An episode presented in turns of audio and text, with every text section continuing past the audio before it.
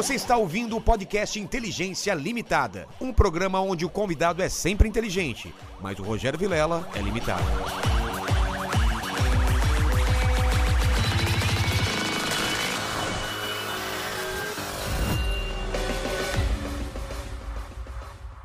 Isso, é isso que tá é aí. a transformação do indivíduo. E é isso que eu desafio o É pessoal, isso? a transformação do indivíduo. As pessoas não querem se transformar.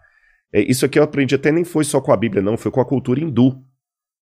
O, é, o, a Shinavanda falava, por exemplo, que para árvore macieira continuar vivendo, ela tem que soltar as folhas dela e as maçãs dela e se deixar renovar pelo outono e o inverno, até a primavera. E ele fala: o ser humano é a única árvore que no outono não quer soltar as folhas. É a metáfora para que não soltar as, as folhas seria o quê? Não se, não se despide. Não se despir de preconceitos, Ah, de tá. mudança de vida. O máximo que a gente quer é ser melhor cidadão, melhor pai, É. melhor filho, melhor aluno. Mas a Bíblia fala que eu não preciso ser melhor cidadão, eu preciso ser nova criatura. A proposta bíblica é mais radical, é rasgar o Rodrigo. Por isso que Jesus- Deus Jesus falou uma vez com Nicodemos, é, você falta uma coisa para você, Nicodemos, você tem que nascer da água e do espírito. Como nascer da água? Eu vou voltar para a barriga da minha mãe e nascer de novo? Jesus, Nicodemos, aí que tá, meu filho. Jesus também é um cara bem-humorado, eu falei isso com você. É, então, a gente tava né? conversando sobre Ele isso. falou, olha, se eu tô falando das coisas da terra, você não tá entendendo, como é que você quer que eu te fale do Aí ele céu? usava metáfora, parábola, metáfora. exagero. E Je- Jesus, Jesus, olha, Jesus jogou direto. Mas são as ferramentas que a gente usa pra fazer piada. né? Exatamente. Só que não parecem piadas porque ressoavam na época, né? Ela- ela- não é? É, o que eu vou falar aqui vai surpreender muito. Tá. Jesus não era um comediante, mas ele usava a mesma ferramenta dos comediantes para atrair a atenção das pessoas. E ele desafiava. Jesus despia você só com o olhar e com as palavras dele.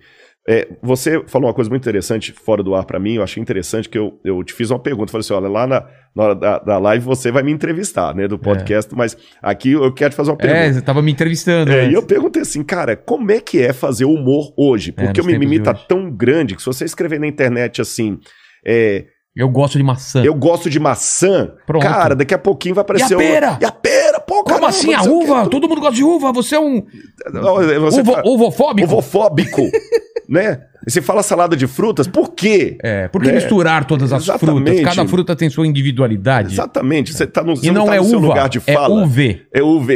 é UV. É Não uve. você- mas- Não é maçã, é Não é maçã. maçã, é macê. É. Então, é, sabe, é meio complicado, complicado, esse negócio. é. Aí você falou comigo, explicando ali até que é, o humor é o exagero. Quando você falou isso, eu lembrei. Na época de Cristo, e eu não esqueci que eu ia dar um exemplo prático da, da, da mudança, hein? É. Era a hipérbole, o exagero que trazia atenção para o humor. Então, quando Jesus falava assim, é mais fácil passar um camelo no fundo de uma agulha do que um rico entrar no céu, o povo riu. Com certeza, né? Riu. Porque é um, é um exagero. Era um né? exagero. Olha, é, é, se alguém olhar pra mulher com intenção impura, já adulterou. Ah, Mas só que era uma risada.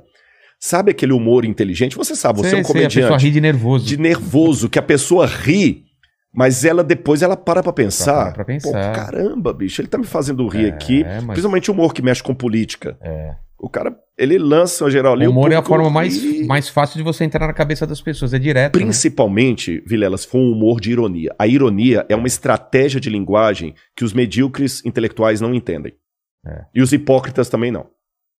Quem é medíocre intelectualmente, quem é hipócrita não entende Não consegue a ironia. Ele não percebe a ironia. É comigo? É. Aí Jesus contava uma parábola e ele jogava papo reto no povo. É. Você tem que nascer de novo, Nicodemos. E o povo hoje não quer nascer de novo. Voltando à metáfora hindu lá, eu não quero soltar as minhas folhas porque no inverno eu vou ficar pelado, vou ficar feio. Eu quero ficar bonito. Dá trabalho, né? Aí você fica no inverno se enfeitando com folhas que não são suas, porque as naturais caem. É como o Photoshop do Instagram, que não é você. É. Você não muda e você está morrendo sem perceber. Israel sempre buscou a paz. Israel sempre procurou o caminho da paz. E hoje, muitos atentados terroristas acontecem. Eu morei Ainda, lá, eu morei ainda. lá oito anos. Ainda É, acontece? às vezes toca uma sirene, toda casa tem que ter um bunker. Caramba. E esse bunker é onde você vai estar protegido de qualquer míssil, de qualquer bomba. Uma vez eu estava em casa e aí eu, eu saí para estudar. Tava me preparando para ser rabino. Sim. De repente minha esposa me liga assustada, tocou a sirene. E ela tava sozinha em casa com a minha filha, número um, a Rivka. E ela, ela tava em casa sozinha. Era só um teste, era só uma, Ah, um treinamento. Deus, Que alívio! Porque às vezes eles fazem para treinar O a, pessoal, a- a população. agilidade, né? Ah, exatamente. Mas se você tá na rua, você não tá na sua casa, tem abrigos públicos? Tem, tem. Todo lugar, é por lei, tem que ter o bunker. A, a uma um distância X, né? Exatamente. E hoje acho que é, o, o principal é, inimigo, não só de Israel, como qualquer outra é, Nação, nação, livre, né? é o terrorismo. É. É o terrorismo, Vilela. Aquelas pessoas que se matam para matar o outro. É. Isso é muito triste. É, eu acho que com podcasts como esse, que abrem espaço para um rabino vir falar, acho que a gente tem que sempre buscar o diálogo pacífico e os valores milenares serem compartilhados e disseminados para que a humanidade e esse mundo se transformem num lugar melhor. Com certeza. Não é verdade? E, e quando você mora, morou lá, tinha uma tensão no ar ou não? Então, tem essa sirene. É, então. Tem. Mas assim, o pessoal fala muito, ah, lá tem guerra. É. Eu ia tirar dinheiro do caixa eletrônico, meia-noite e meia, com o celular, tranquilo. É aqui mais morre mais, aqui. mais gente. É isso que eu ia falar. Aqui é mais, Muito lá é mais. mais seguro que aqui. Muito mais, Vilela. Muito mais. Pra você ser assaltado na rua é muito difícil. O cara com Não- uma não arma tem. na mão. Não- Eu, morei lá oito anos, nunca fui assaltado na rua. Eu nunca vi uma pessoa dormindo na calçada, Vilela. E quando eu voltei Caramba. pra cá, isso me emocionou. Quer dizer, é, eu fiquei sentido quando eu vi um mendigo dormindo no chão da calçada, aquilo mexeu comigo, eu não consegui jantar de noite, eu não conseguia comer. Porque você não estava acostumado. Como pode? Lá, lá não tem é, é, é, essas coisas que nós vemos aqui. É, o Brasil tinha tudo pra não ter também. É. É um país muito rico, é um país multicultural. Eu sou muito grato ao Brasil. Extremamente grato que abraçou a imigração judaica, a imigração japonesa. Todas as culturas aqui vivem em paz. Você quando Encarnação aparece um cara tipo outra e Hitler, tal. ele é. Então o Hitler e outros caras do mal, do mal É. mesmo, eles já vêm pra causar mesmo. É mesmo? Na, na Cabala a gente tem como se você tivesse um sistema planetário foi criado por Deus, pelos anjos e tal, e tá fechado e tá blindado. Mas fora desse- desses lugares, você tem as criaturas de fora, tipo Cthulhu, os demônios, os seres galácticos que são totalmente deformados e com alienígenas pra gente. E esses caras não tem como penetrar porque, cara, Deus é Deus. Ele- Então o que, que eles fazem? Eles concentram a força deles e jogam uma sementinha. E aí você tem pessoas que nascem com o mal dentro delas. E aí esses caras servem ao demônio, né? Mas não é nem aquele demônio que a gente vê na Bíblia que tem forma antropomórfica. A gente tá falando de umas coisas bem alienígenas já, né? Assim, criaturas de fora do, do sistema solar. Mas mostra. Então, pela Cabala, essa é a- é a visão que eles, que eles têm de demônio. Né, E os, e os anjos, que seriam os outros demônios, né, anjos caídos, eles seriam parte da própria criação que se rebelaram. Então vê que quando você fala demônio, tem uma casta gigantesca aí de, de criaturas que você pode catalogar como demônios. Na sua visão, uma- pessoas como Hitler, essas pessoas que vêm e causam um dano muito grande, são Uhum. essencial- essencialmente mal. Qual é a função deles ou por que, que é. Deus permite esse tipo de coisa? Pois é, o que eu entendo é que ninguém nasce mal, no meu ponto de vista. Né? Você nasce um bebê, bebê inocente, crianças Bebê inocentes Hitler são não enforcava. Agora tem um histórico. Você pegar a história da vida de Hitler, né, na infância, ele foi, ele, é, ele- ele queria ser pintor, então É. ele foi recusado na Frustrado, Academia de? Belas Artes por duas vezes. Ele foi achincalhado no exército, né? Disseram que ele não tinha capacidade de liderança, então ele não conseguiu fazer carreira no exército, embora ele tenha eh, ganhou no- na, na época militar que ele serviu, ganhou a Cruz de Ferro, mas depreciavam ele, zombavam dele, achavam ele um cara esquisito, tal. Então aquilo ali foi fomentando dentro dele, né? E a questão dele ter oportunidade, né? Ele era o cara errado na hora certa É. e acabou aproveitando a oportunidade, né? Teve a quebra da bolsa em Nova York, tudo aquilo Exatamente, favoreceu momento, é. favoreceu ali um líder, né? Eles tinham sido rechaçados na Primeira Guerra com o Tratado de Humilhados, Versalhes. né? O Tratado de Versalhes não podia fazer nada, a Alemanha não podia fazer mais nada, né? Depois teve a quebra da bolsa, ferrou mais ainda. Então Hitler foi a esperança do povo, né? A esperança do povo. Então e o propagandista dele, Goebbels, foi excelente, né? Ele fez assim um marketing muito bom, como se fosse o Hitler uma espécie de messias. Então eu creio que as pessoas se tornam mas é, frutos do meio, mas não nascem massa. Muito ao contrário, a Bíblia diz que tem pessoas que nascem com um destino espiritual, tipo Noé. Pai dele, Lameque, quando pega Noé no colo, fala: Puxa, esse daqui vai trazer restauração na terra que Deus amaldiçoou. Então, bebê já tinha um destino espiritual de ser Mas alguém pela que palavra do pai ou porque não, isso por, era por uma... destino de Deus e Deus Ah. revelou ao pai. Mesma coisa João Batista, foi, foi revelado por Isaías que ele seria o voz que clama no deserto. E a Bíblia diz que desde o ventre materno ele já era cheio do Espírito Santo. Então ele tinha uma luz, coisa que na Irmandade, né, no satanismo, eles dizem que essas pessoas seriam selados, né? Selados. Selados. Ou, ou É. eu podia chamar como predestinados. Tá, tá. Né? São pessoas que já estão assim marcadas por Deus para fazer alguma coisa. Então elas são também alvo para essas pessoas. São alvo, são alvo do- dos É. ataques demoníacos, né? O próprio Jesus, ele passou por uma tentação no deserto, ele nos ensina que o chamado requer enfrentar a tentação, né? E o diabo é muito astuto, né? Ele enganou a terça parte dos anjos, que tinham capacidade cerebral muito maior que a nossa, a gente usa no máximo 10%. Então você vê a argumentação de Satanás, por exemplo, num local de paz, não tinha conflito nenhum, ele conseguia argumentar e convencer a terça parte que Deus não era tão bom assim né, e arrastar essa galera. E quando a gente fala terça parte, a gente sempre se pauta na população terrestre. 7 bilhões e meio, né? Terça parte disso, É. não. A Terra é um ponto no universo. E o final dos tempos está relacionado com a segunda vinda ou não necessariamente? final dos tempos, a maior profecia, a, ou a profecia mais fidedigna, o maior sinal que nós temos da, da vinda de Jesus, que o pessoal no mundo hoje você vai encontrar pregadores dizendo Jesus está voltando, Jesus está É. voltando, Jesus está voltando. Mas você fala, pô, mas será que está voltando mesmo?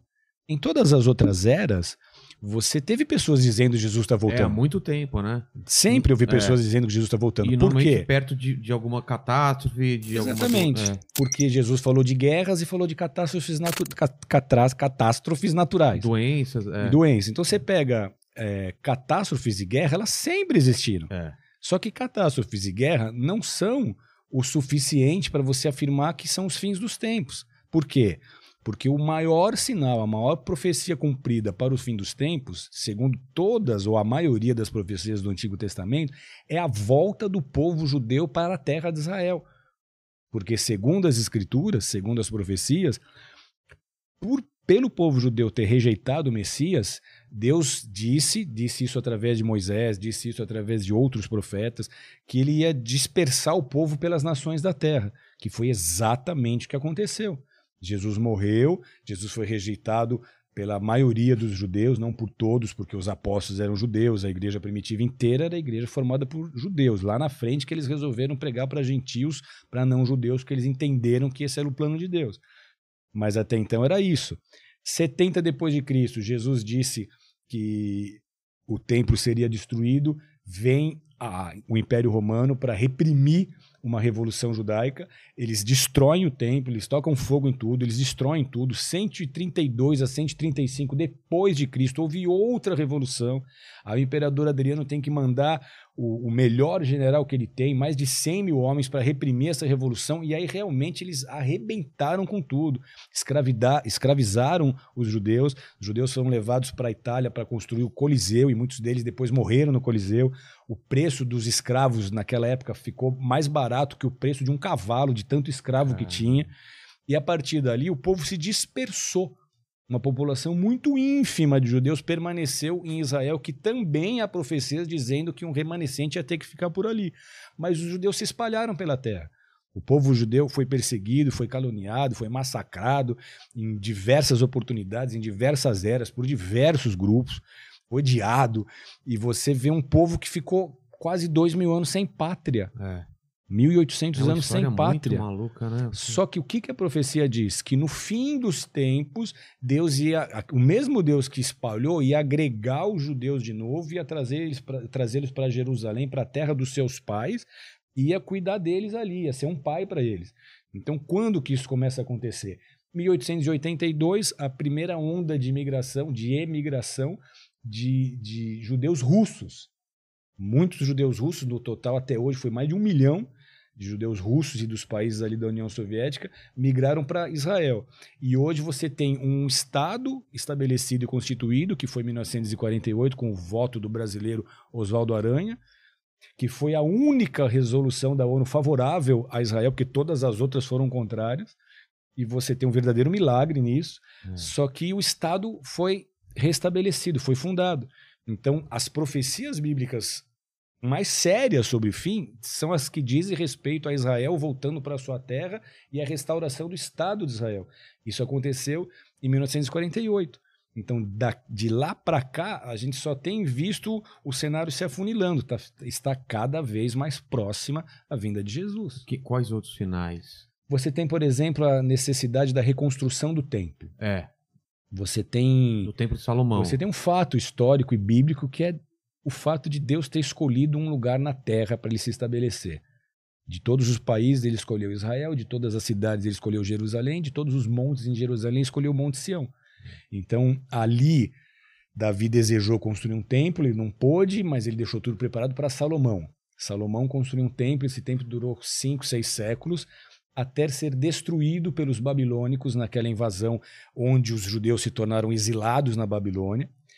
Séculos depois, depois do exí- séculos depois não, 70 anos depois, eles começam a voltar do exílio, e aí você tem Esdras, você tem Neemias, você tem Zorobabel que reergueram Jerusalém, reconstruíram os muros, reconstruíram o templo. Então esse é o segundo templo, o primeiro de Salomão, o segundo que Zorobabel, o sacerdote, dedicou. Herodes, nos dias de Jesus, ele restaurou esse templo, só que 70 depois de Cristo esse templo foi destruído. Não houve mais sacrifícios, não houve mais culto, não houve mais sacerdócio, não houve mais nada. O povo se dispersou e acabou ali, encerrou-se os cultos e os sacrifícios a Deus no templo. Para que o ambiente profético seja completo, nós precisamos de um terceiro templo. Então você tem hoje eh, movimentos como o Instituto do Templo em Israel, que trabalham em prol da construção do templo em Jerusalém. Então, para o templo ser reconstruído, os utensílios do templo têm que estar prontos, os sacerdotes têm que estar treinados. Então, esse instituto, ele já há alguns anos, ele treina sacerdotes. Tem um instituto perto de Jericó, ali perto do Vale do Jordão, que treinou mais, que treinou milhares de judeus do mundo todo para servir no templo quando ele for restaurado e quando voltar a haver sacrifícios. Então você tem esses homens sendo treinados, você tem as vestes sendo restauradas, desde aquela época que não havia uma estola sacerdotal, que era a estola do sumo sacerdote, porque nem sumo sacerdote existe desde essa dispersação, desde, a diáspora. Então, o que, que a gente vê é que esse instituto recons- reconstituiu uma veste sacerdotal no valor de um milhão e meio de dólares e a veste está lá prontinha para a hora que o, pronto, que o tempo estiver pronto, o sacerdote chegar, papum, e foi. Você tem um candelabro de ouro, você chega na cidade velha de Jerusalém, na frente desse instituto está exposto com uma redoma de vidro um, um, um candelabro de ouro, feito exatamente nas medidas bíblicas, para que quando o templo estiver reconstruído, o candelabro esteja lá. Você tinha a necessidade de uma bezerra vermelha. Desde de Moisés até a destruição do templo, segundo as tradições, só nove bezerras vermelhas foram, foram sacrificadas. Então, para o templo voltar, vai ter que ter uma bezerra vermelha. E, e há dois mil anos que não existe uma bezerra vermelha.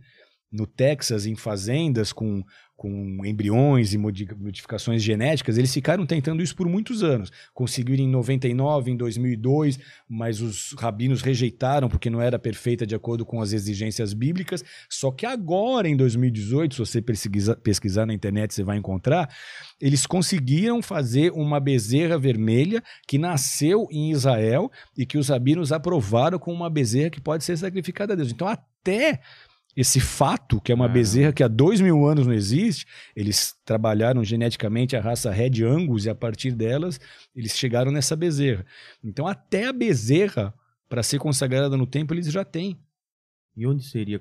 Tem que ser construído no mesmo O local. grande impasse qual é?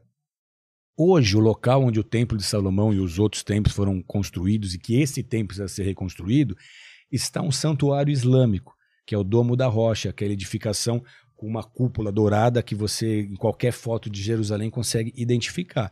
Então, ali, para o templo ser construído, aquela mesquita, que não é uma mesquita, aquele santuário teria que ser removido. Isso só se houver uma guerra. É, vai criar uma. Isso só se houver uma guerra. Então a gente, a gente está hoje vivendo um cenário apocalíptico.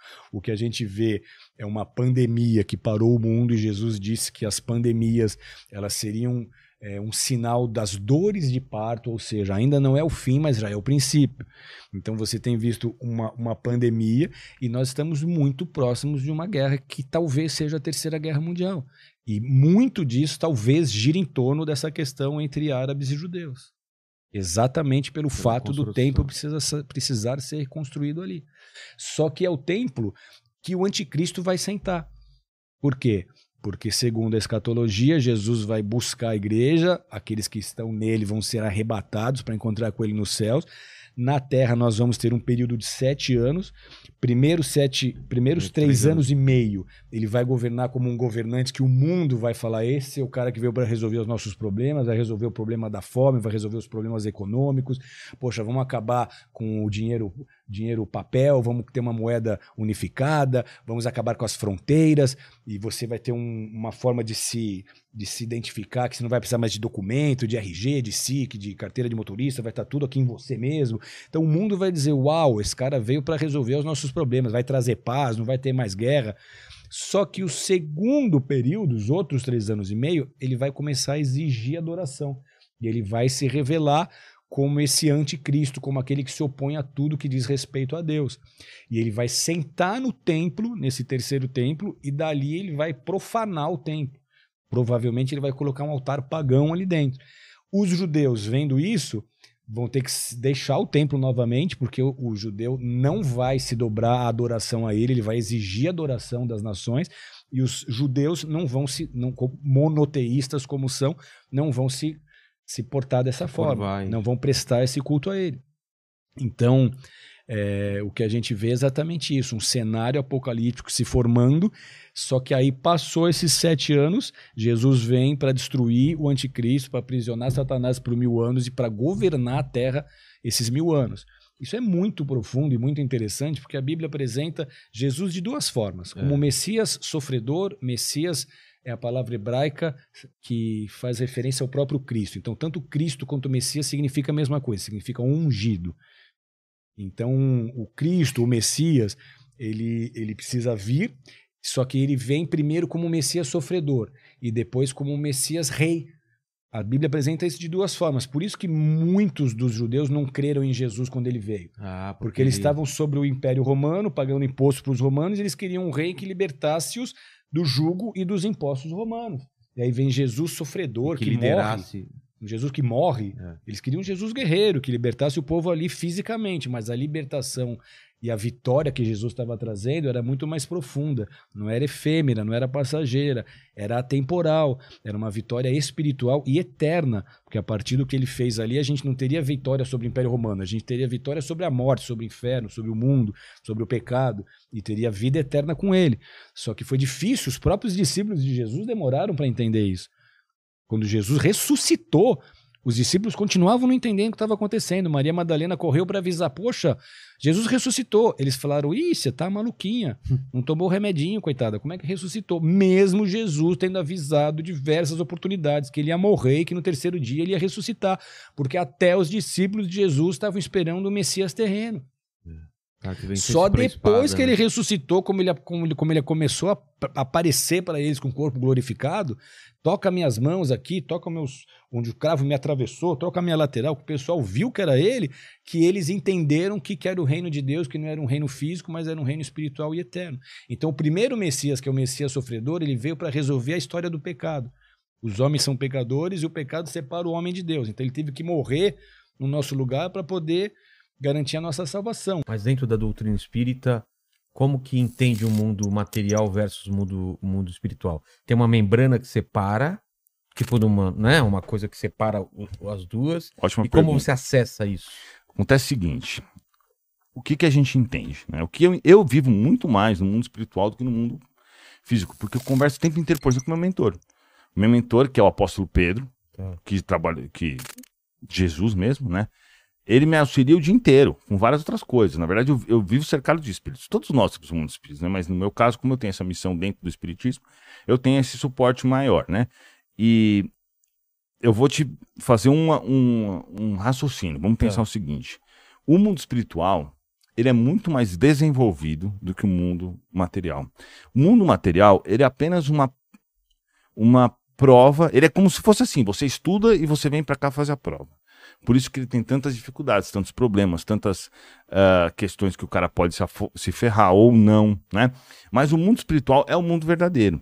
Tanto que, num livro de Chico Xavier, que eu acho que esse é de 1942, Nosso Lar, ele falava lá sobre é, televisão de LED, ele falava sobre telefone, sobre coisas que não tinha como um cara que morava no interior lá de Minas Gerais imaginar uma coisa que nem existia ainda. Porque estavam nos Estados Unidos começando a desenvolver uma TV de tubo que era o tamanho dessa mesa. Para poder ter uma imagem meia boca. E o cara já estava falando de TV de LED e de, de comunicadores que como se fosse um celular. Então, assim, o mundo espiritual, ele é o mundo real. O mundo físico, ele é uma cópia mal feita, vamos dizer assim, não é que mal feita, mas É um reflexo. um reflexo para que você venha para cá viver as suas experiências. Então, você é um espírito. Você está vindo para cá viver experiências no corpo físico com o intuito de duas coisas. Bom, posso começar desde o início? Claro. Aonde que está a criação nes- nessa história, né? Nós somos criados do átomo ao anjo. É o que fala o livro dos espíritos. Ou seja, nós começamos a nossa caminhada como, como um átomo. Então, cada um, cada átomo dessa minha unha, que está suja, inclusive, cada átomo desse vai ser um humano como nós um dia. Tá. Então, tudo está em evolução no universo que nós, nós vivemos. Tudo, entendeu? Então, assim, cada um respeitando os seus limites naquele momento. Cada célula do seu corpo, um dia, vai ser um organismo como nós. Um, vai dominar um organismo inteiro biológico como o nosso, né? Cada planta está também numa fase evolutiva. Então, esse é um processo, quando Deus nos cria eh, simples e ignorantes, a gente vai realmente vivenciando eh, diversas. Isso quem fala é Chico Xavier, na verdade, e, Allan Kardec pelos seus livros, né? É óbvio que os espíritos me dão ba- bastante coisa diferente, nova sobre isso, mas a, a, a base é a mesma.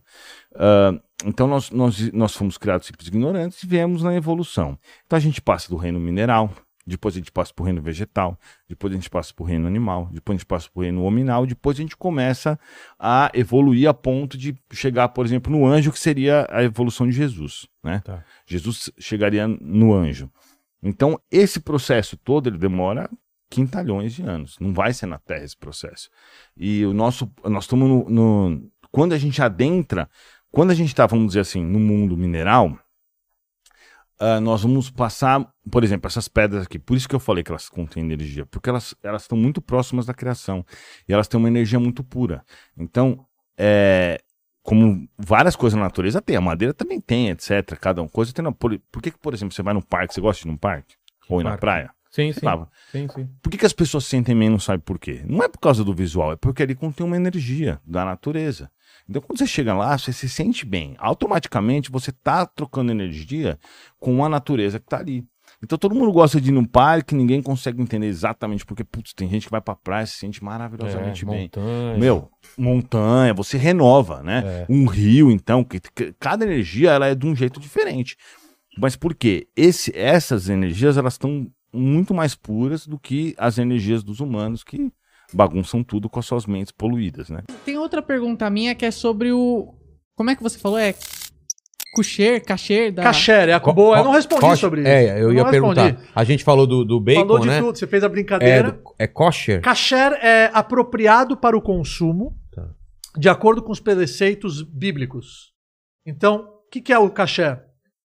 É um selo que garante que aquela comida foi preparada e houve uma supervisão de alguém que conhece as leis de kashrut e não tem lá nenhum ingrediente que não seja kasher, que não seja apropriado para o consumo de acordo com os preceitos bíblicos. Quais são os preceitos bíblicos? É. Então, peixe só com escama. Ah, é? É. Essa eu não sabia. Peixe pra gente comer tem que ter escama e barbatana. Mas todo peixe que tem escama tem barbatana. Então eu falo já peixe com escama. Tá.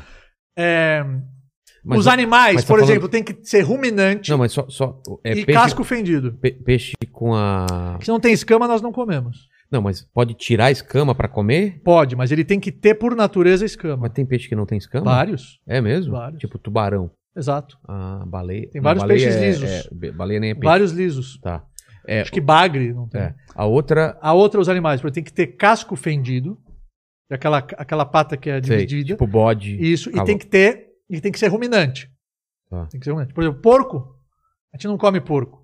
Porco, como que é o casco dele? Então muita gente me pergunta. Não tem nada a ver com Não Palmeiras que não tem Mundial. Tem nada a ver. Opa! Mas já jogou Gratuito verdades aqui. assim, né? Mas já chegaram O que, que verdades. acontece? Ele tem o casco pendido, ele tem o casco pendido, mas ele não é ruminante. Tá. Ele fala pra todo mundo, eu tenho mundial, É. mas por dentro não tem. É brincadeiras à parte. Mas também, ele fala pra todo mundo, é o casco fendido, e por dentro não é ruminante. São os dois sinais Tá. pra ser caché. Então, pela Kabbalah, uma das explicações, representa a falsidade, a mentira. Ó, eu sou, eu sou, mas por dentro não é. Tá. Então são esses sinais que são os sinais de kashrut. Mas mesmo que eles tenham sinais, o abate é feito de uma forma que o animal não sofre, se retira todo o sangue, e aí sim se salga a carne, e aí ela vai ser embalada e vai ter lá o, o selo, kasher ou kosher. Depende da pronúncia. Eu via kosher. É.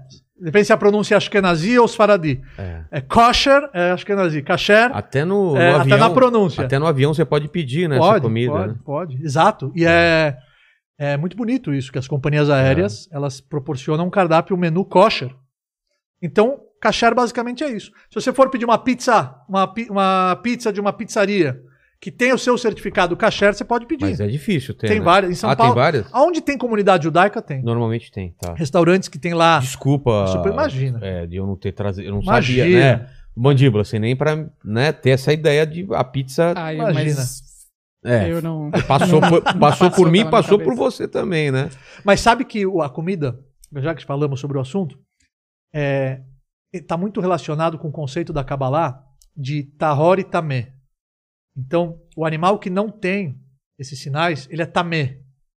Os que tem é um animal Tahor. Então, como é que a gente interpreta isso de forma mística? Tamé vem de Timtum.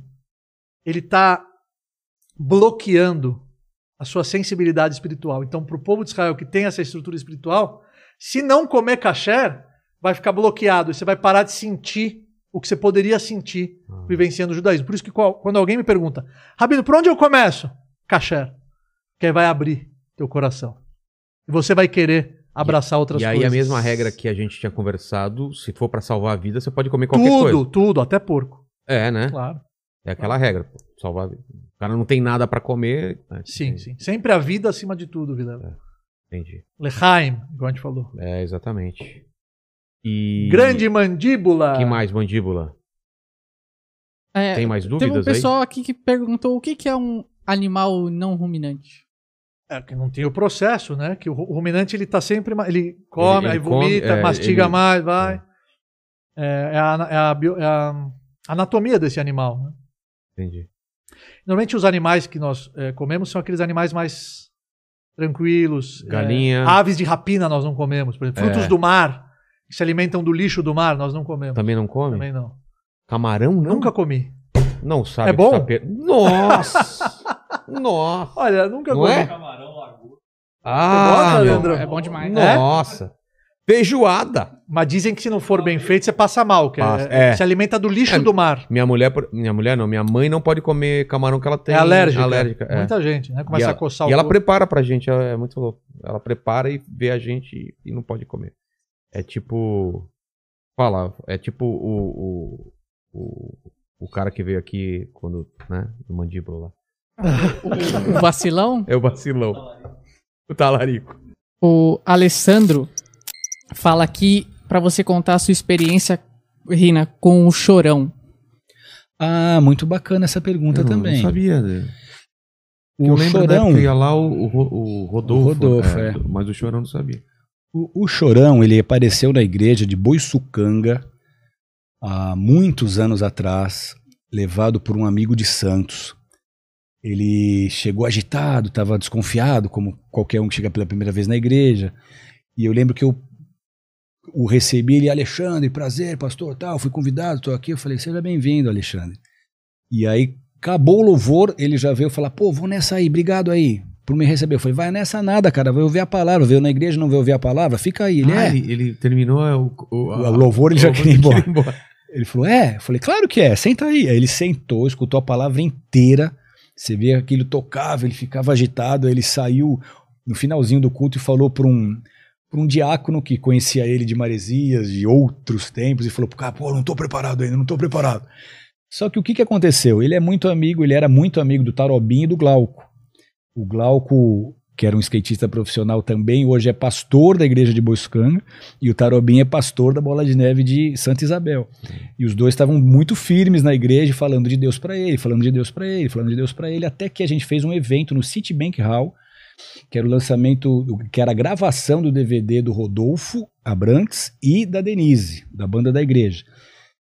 Nesse evento ele foi, ficou na dele ali, meio de canto, até que no, na troca de bandas, quando ia entrar, antes, quando a Denise acabou entrar o Rodolfo, eu, eu, eu dei uma palavra, preguei e falei das pessoas que estavam ali e fiz menção a ele. Falei, ah, quero mandar um abraço pro, pro Chorão que tá aí hoje. Aí ele levantou, cumprimentou a galera e a galera. Ah! Ele falou, cara, eu sou amado no meio dos crentes, eu sou amado na igreja.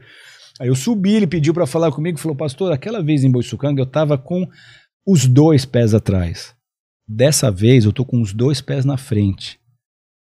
Depois que você me chamou ali, antes daquilo, eu tava me sentindo uma formiguinha. Depois que você me chamou, que eu vi como a galera me ama, eu me senti um elefante.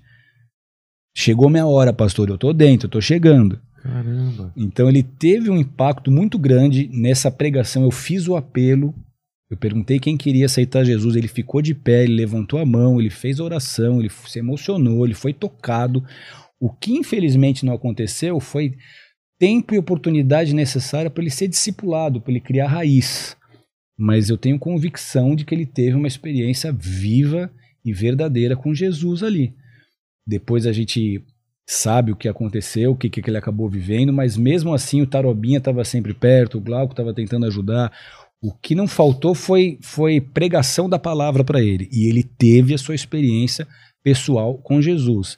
Então a gente não sabe o que vai ser, mas talvez se, se ele. Se, e se talvez ele, ele, ele tenha sido como o ladrão que estava ali na cruz e no último segundo de vida falou: Lembra de mim. É.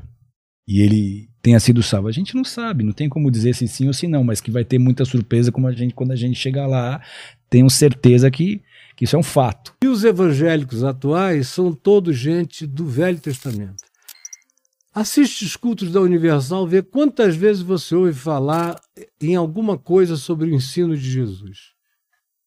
Nada. É mais o- é a O, proibição. o Macedo me disse, eu tive umas cinco, seis conversas pessoais com o Macedo, é, no- nos anos 90, 1990, 91. Ele queria entrar numa organização que eu estava criando, chamada Associação Evangélica Brasileira. Aí eu falei, desculpa, Macedo, essa organização está sendo criada por tua causa, cara. Por causa da perversão que você fez do evangelho, que a população brasileira não sabe mais o que é evangelho, nem o que é Teoria a tua superstição. e- e tudo isso aí, essas loucuras. E aí, é, conversando com ele, ele me disse: Olha, deixa eu te dizer uma coisa. Tudo que você prega é certo, mas não dá certo, porque não traz grana. Por isso é que na minha igreja é proibido falar de Jesus. O quê? É, tá lá. Jesus Cristo é o Senhor, mas é só naquela placa. Lá dentro, lá dentro, você não vê nem quase terminarem uma oração dizendo em nome de Jesus, ainda que o cara tenha pedido a coisa mais estapafúrdia, mais louca do mundo. Não, ele diz que é porque Jesus dá azar, é, Jesus só induz à cruz, ao sofrimento, ao sacrifício, à abnegação, à renúncia, à pacificação. Então, Jesus não dá certo. Como assim? Tanto é que não deu. Mataram e, e teve lá a ressurreição, mas eh, eu não estava lá. Você estava? Então é um grande negócio que, usando o nome de Jesus, atrai evangélicos, católicos, espíritas, afrodescendentes, porque o nome de Jesus é mais ou menos comum. Fala No- mais no demônio do que. É, Jesus. mas lá é só demônio. Por quê? Porque atrai. Porque atrai, porque é superstição, porque é imediato, porque é instantâneo, Trabalha com medo, com medo, com a culpa. com a culpa. E você só ganha se fizer 30 dias de doação, ou 60, ou 90, novenas. Se você quebrar um dia a doação, você tem que voltar para o início da fila. Não acaba nunca de entrar dinheiro ali por causa dessa superstição das pessoas. De certa forma, Só o povo do Evangelho, de Jesus até Constantino, é que viveu de outro modo. É. De Constantino para cá, nós tivemos o cristianismo, que não tem nada a ver com Jesus. Você tem gente de Jesus e gente do Evangelho no cristianismo. Ah, tá. Mas o cristianismo em si A é a negação do que Jesus ensinou. Eu tava lendo que tem uma, um fio em volta de Manhattan conectando Como é uma. que você sabe disso? Ah, eu fiz uma pesquisa, né? Fiz uma pesquisinha. Mas você já sabia. Não, não sabia, fiz por ah, causa- legal. por- então, porque tem o Eruv, vinha- é o Eruv. Provavelmente você está É, se referindo Eruv. ao Eruv. É. Tem um tratado do Talmud Eruv inteiro. quer dizer o quê? Então, Eruv é quando você é, junta os recintos. Como eu falei, um dos trabalhos proibidos é carregar de um recinto particular para um recinto público. É. Então, o Eruv, né, ele, ele junta todos os recintos. Tem um tratado no Talmud que chama Maseret Eiruvin, que fala só sobre os casos de Eruv, que você brilhantemente levantou aqui e mostrou que conhece, mostrou que foi a fundo, que, que foi atrás. Então, ele junta tudo. Quando você, é, com esses fios, você está basicamente transformando toda aquela região, todo aquele bairro, Em uma. num, num- num local só, numa região só. Então, aí pode carregar. Porque não é de um particular, para um- é tudo o mesmo recinto. Mas você não tá enganando Deus? não, não, porque os sábios, eles, Eles é, já- eles que determinaram isso com propósito, para facilitar, com fins nobres. E não é qualquer um que pode chegar. É. É- é- são sábios do povo de Israel. É um tratado talmúdico. Então, E- e esses tem tão- credibilidade. Esses fios estão subterrâneos? Onde estão? Você sabe? Não, estão lá. Eu te mostro um dia nos jardins. Eu te mostro. Tem, Ah, tem hoje tem também? nos jardins em Genópolis. Mas passa por cima? Eu te mostro, é um Que fio. legal Ah, isso. você tinha perguntado do Tzitzit, né? É, o que, Falando que é? em fio, eu lembrei. É, ele tem, tem uns nós, né? É, exatamente. Isso é um dos preceitos da Torá, tá? Que a gente usa os Dá pra, fios. dá pra ver? Deixa eu ver aqui. O mandíbula que vai nos... É. O mandíbula que faz os cortes, né? É. Olha só. Tem cinco nós e oito fios. Tá. Então, 8 mais 5 é 13. A numerologia da palavra tzitzit, as letras, é 600. Então, 600 mais 13, 613 mitzvot. 613 preceitos que todo judeu abraçou no Monte Sinai quando recebemos a Torá. Então, para lembrar das mitzvot, a gente olha para os fios e se recorda da nossa missão, do nosso propósito. Caramba, tudo é muito simbólico, né? É bacana demais. muito simbólico, Eu me né? apaixonei. É muito. Por isso que eu me apaixonei. É por isso que o, o Danilo quer saber tanto e eu também tô querendo saber Olha, tanto o Danilo aí. se bobear um dia se converte, viu? Eu não duvido, não. Eu também não. Esse lance de batalha espiritual é, é tipo uma batalha mesmo, né? As pessoas Sim. estão guerreando no mundo espiritual. E antes de você contar essa su- a sua história, como que funciona esse mundo espiritual? Ele coexiste com nós? Tipo, aqui existe o mundo espiritual? Ou é uma coisa elevada, mais pra baixo? Como que funciona isso Vários níveis. É? Então você vai ter o nível espiritual alto, alto, alto astral, mas mas, é um alto, termo alto não é alto e baixo. Não, não, não é alto. Não é... tudo no mesmo, mesmo ponto. Mesmo, é, é sobreposto, como se fossem layers, vai, vamos falar Tá. assim, no, no Photoshop. Camadas uma em cima Camadas uma em cima da outra. Então você pode estar tra- trabalhando com anjos, ou se o cara tiver numa depressão, tá usando droga, tá down, tá- o cara vai estar trabalhando com demônios. Então tá tudo ao mesmo tempo, são- eles estão mesclados, né? Tanto que uma das coisas que faziam em ataque astral mesmo não era tipo um ataque direto. Então, primeiro a pessoa vai minar a defesa do, Ah, do, a- do alvo. como se a Então, pessoa é- tivesse uma armadura, ela quer Isso. furar essa armadura pra depois. Você mandar- faz o quê? O cara acorda e você coloca um, um demoninho pra, tipo, você levanta e dá uma pesada no pé na quina Ah, da tá. mesa, da, da, da, da cama. Aí você já levanta puto. A hora que você ficou puto, você já baixou seu nível. Aí fica mais fácil de fazer o segundo. Aí o segundo demoninho que vai estar lá vai fazer alguma coisa atrasar o seu despertador, você perdeu o horário, aí você já vai ficar mais irritado. E aí vai acontecendo pequenos problemas que vai te tirando do foco e aí você vai entrando na vibe. E aí vai então- ficando mais fácil para um maior. Aí quando você for ver, você vai estar tão puto olhando o celular né, que tá atravessando a rua, o ônibus pum, passou em cima de você. Na alta magia chama de feitiço de anel de fogo, para desestabilizar você. Feitiço de anel, anel de fogo, né? Por Então desestabiliza, faz alguma coisa para desestabilizar para você vibrar na mesma frequência da magia. Imagina magia negra, o feitiço é uma carga negativa. Tá. Se você está vibrando positivamente, né, você repele. Se você vibrar na mesma frequência, for uma pessoa amargurada, rancorosa, falta de Tá perdão, ódio. né? Sim, você é um hospedeiro para isso, né? Então o seu coração virou um hospedeiro, né? Então O vírus ele só se multiplica no hospedeiro adequado. Então você criou aquele ambiente podre no seu coração, que é contrário à palavra de Deus, então aquilo ali, a maldição vinga, né? o feitiço funciona.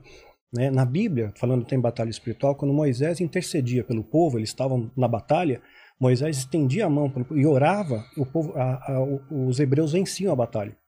Quando ele cansava as mãos, né, Arão e Ur seguravam as mãos dele, né, o povo perdia. Então a oração, ela tem um poder muito grande na esfera espiritual.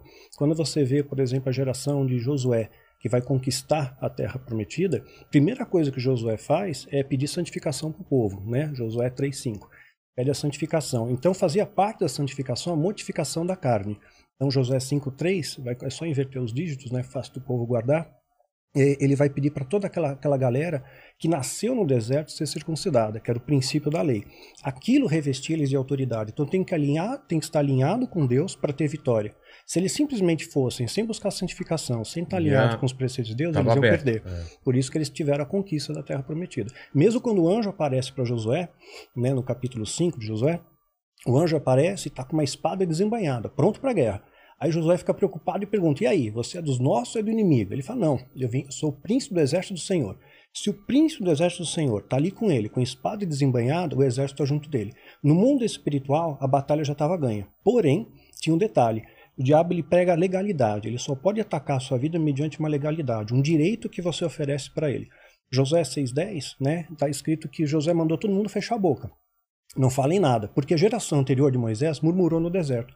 Perderam, são filhos de murmuradores. Murmurar Então, é reclamar. reclamar, reclamar. Então são filhos e pais murmuradores. A tendência é eles repetirem o padrão. Então, o filho de um pai tabagista, um pai mentiroso, um pai promíscuo, tem a tendência a imitar o pai. Então, não é a maldição hereditária, é o pecado hereditário. Ah. Aquilo que você replica na sua vida. Então, ele fala: não reclame, não fala nada. Todo mundo ficou mudo. Se ele não falasse isso, meu, na segunda volta ia começar a murmuração. Pô, tá doendo a minha joanete aqui, meu encravado É. e tal.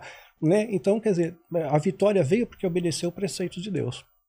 Então, essa é mais ou menos a dinâmica. E, e você falou que a batalha já estava ganha no mundo espiritual. Tem um tempo diferente o mundo espiritual? Ele acontece lá primeiro e espelha aqui? É isso ou não?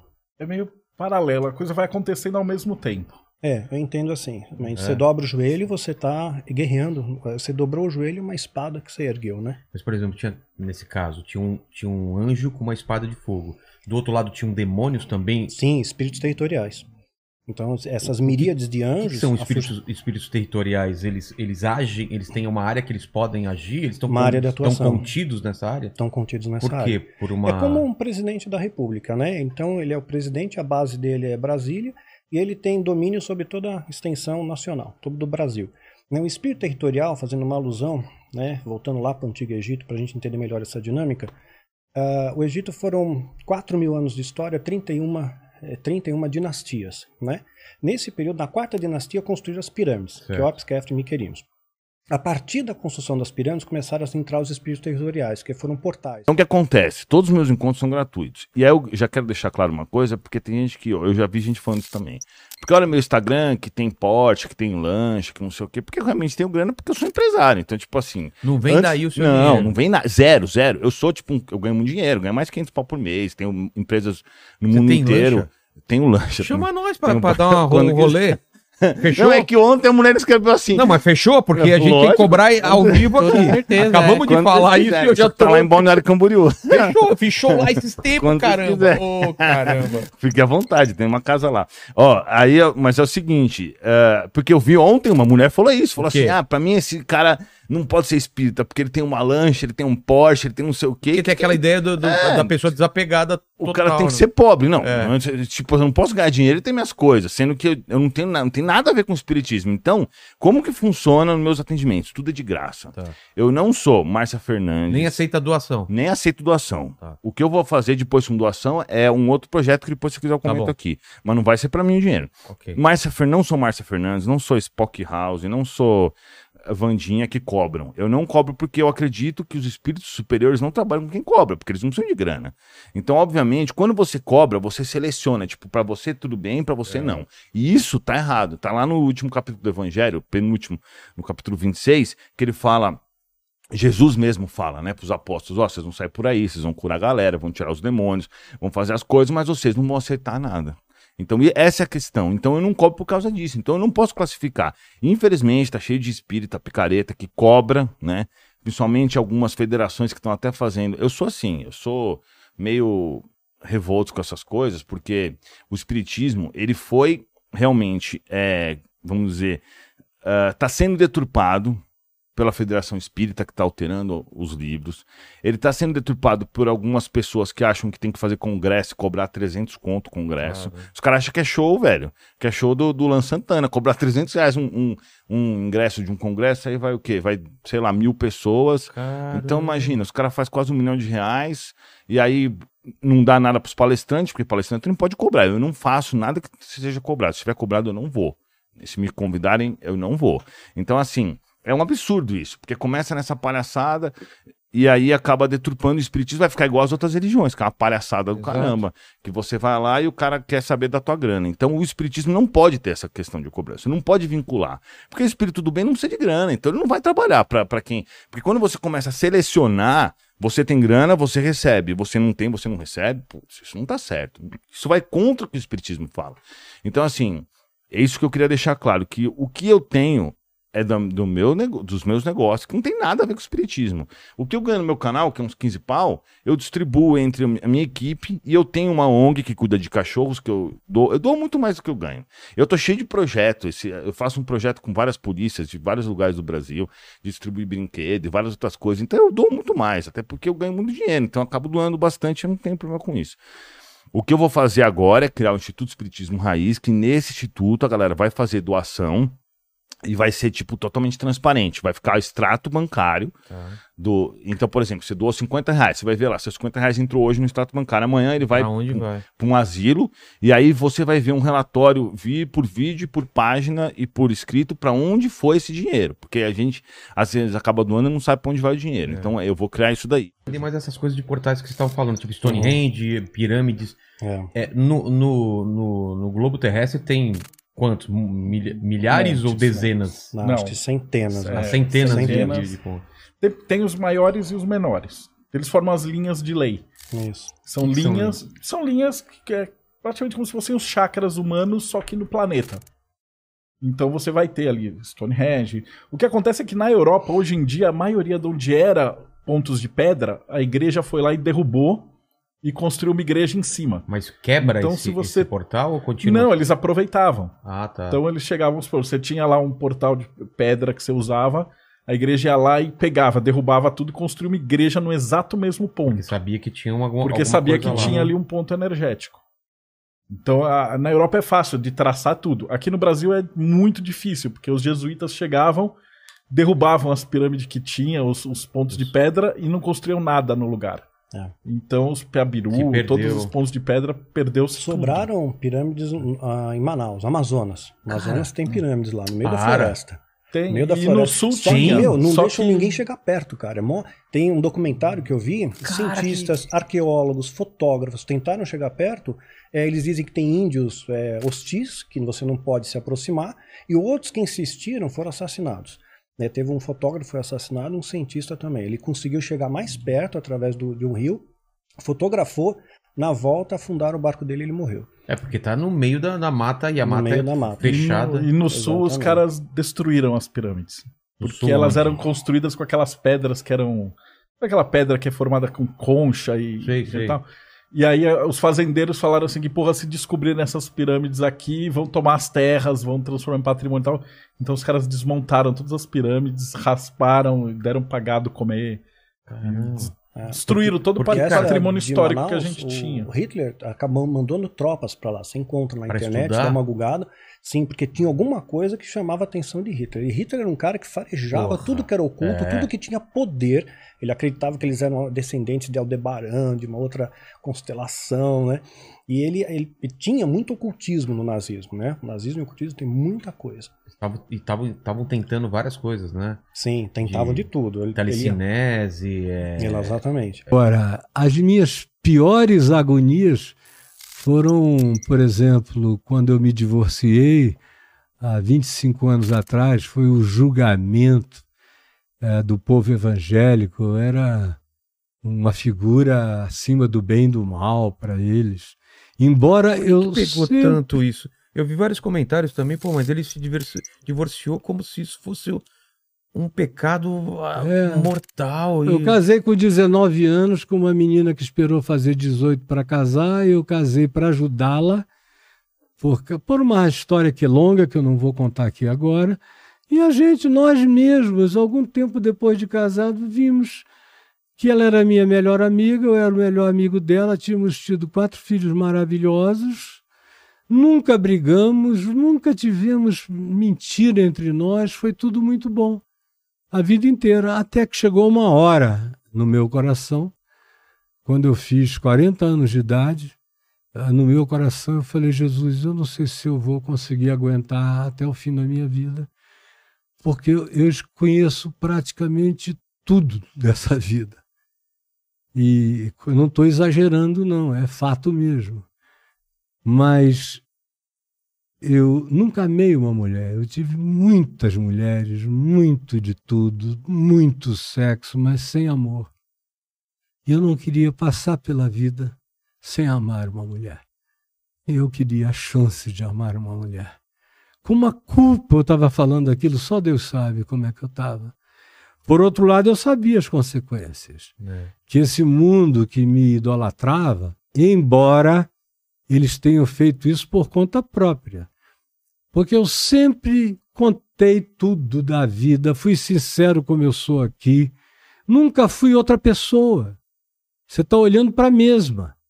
Só era casado e eles queriam a, a realidade imaculada do meu Perfeito. casamento. Quase tinha gente que discutia entre o que Caio dizia e o que Paulo falava. Eu digo, pelo amor de Deus, cara, Caramba. vocês estão ficando loucos. Então eu acho que no fim de tudo acabou sendo para o meu bem. Porque eu de totem, não só no Brasil, mas em boa parte do planeta, totem cristão, era colocado em todas as listas dos mais mais planetários cristãos, eu virei um tabu. E esses 25 últimos anos eu vivi como um tabu. Despre- e, olha, desprendido daquela imagem. Infinitamente melhor viver como tabu do que com- como totem. Muito mais. E agora, não foram os crentes que fizeram isso, foram os pastores. Porque a quantidade de inveja, meu amigo.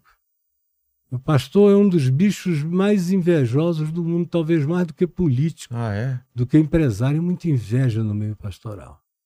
Eles dizem, amém, irmão, Deus te abençoe, ale- mas tudo mentira.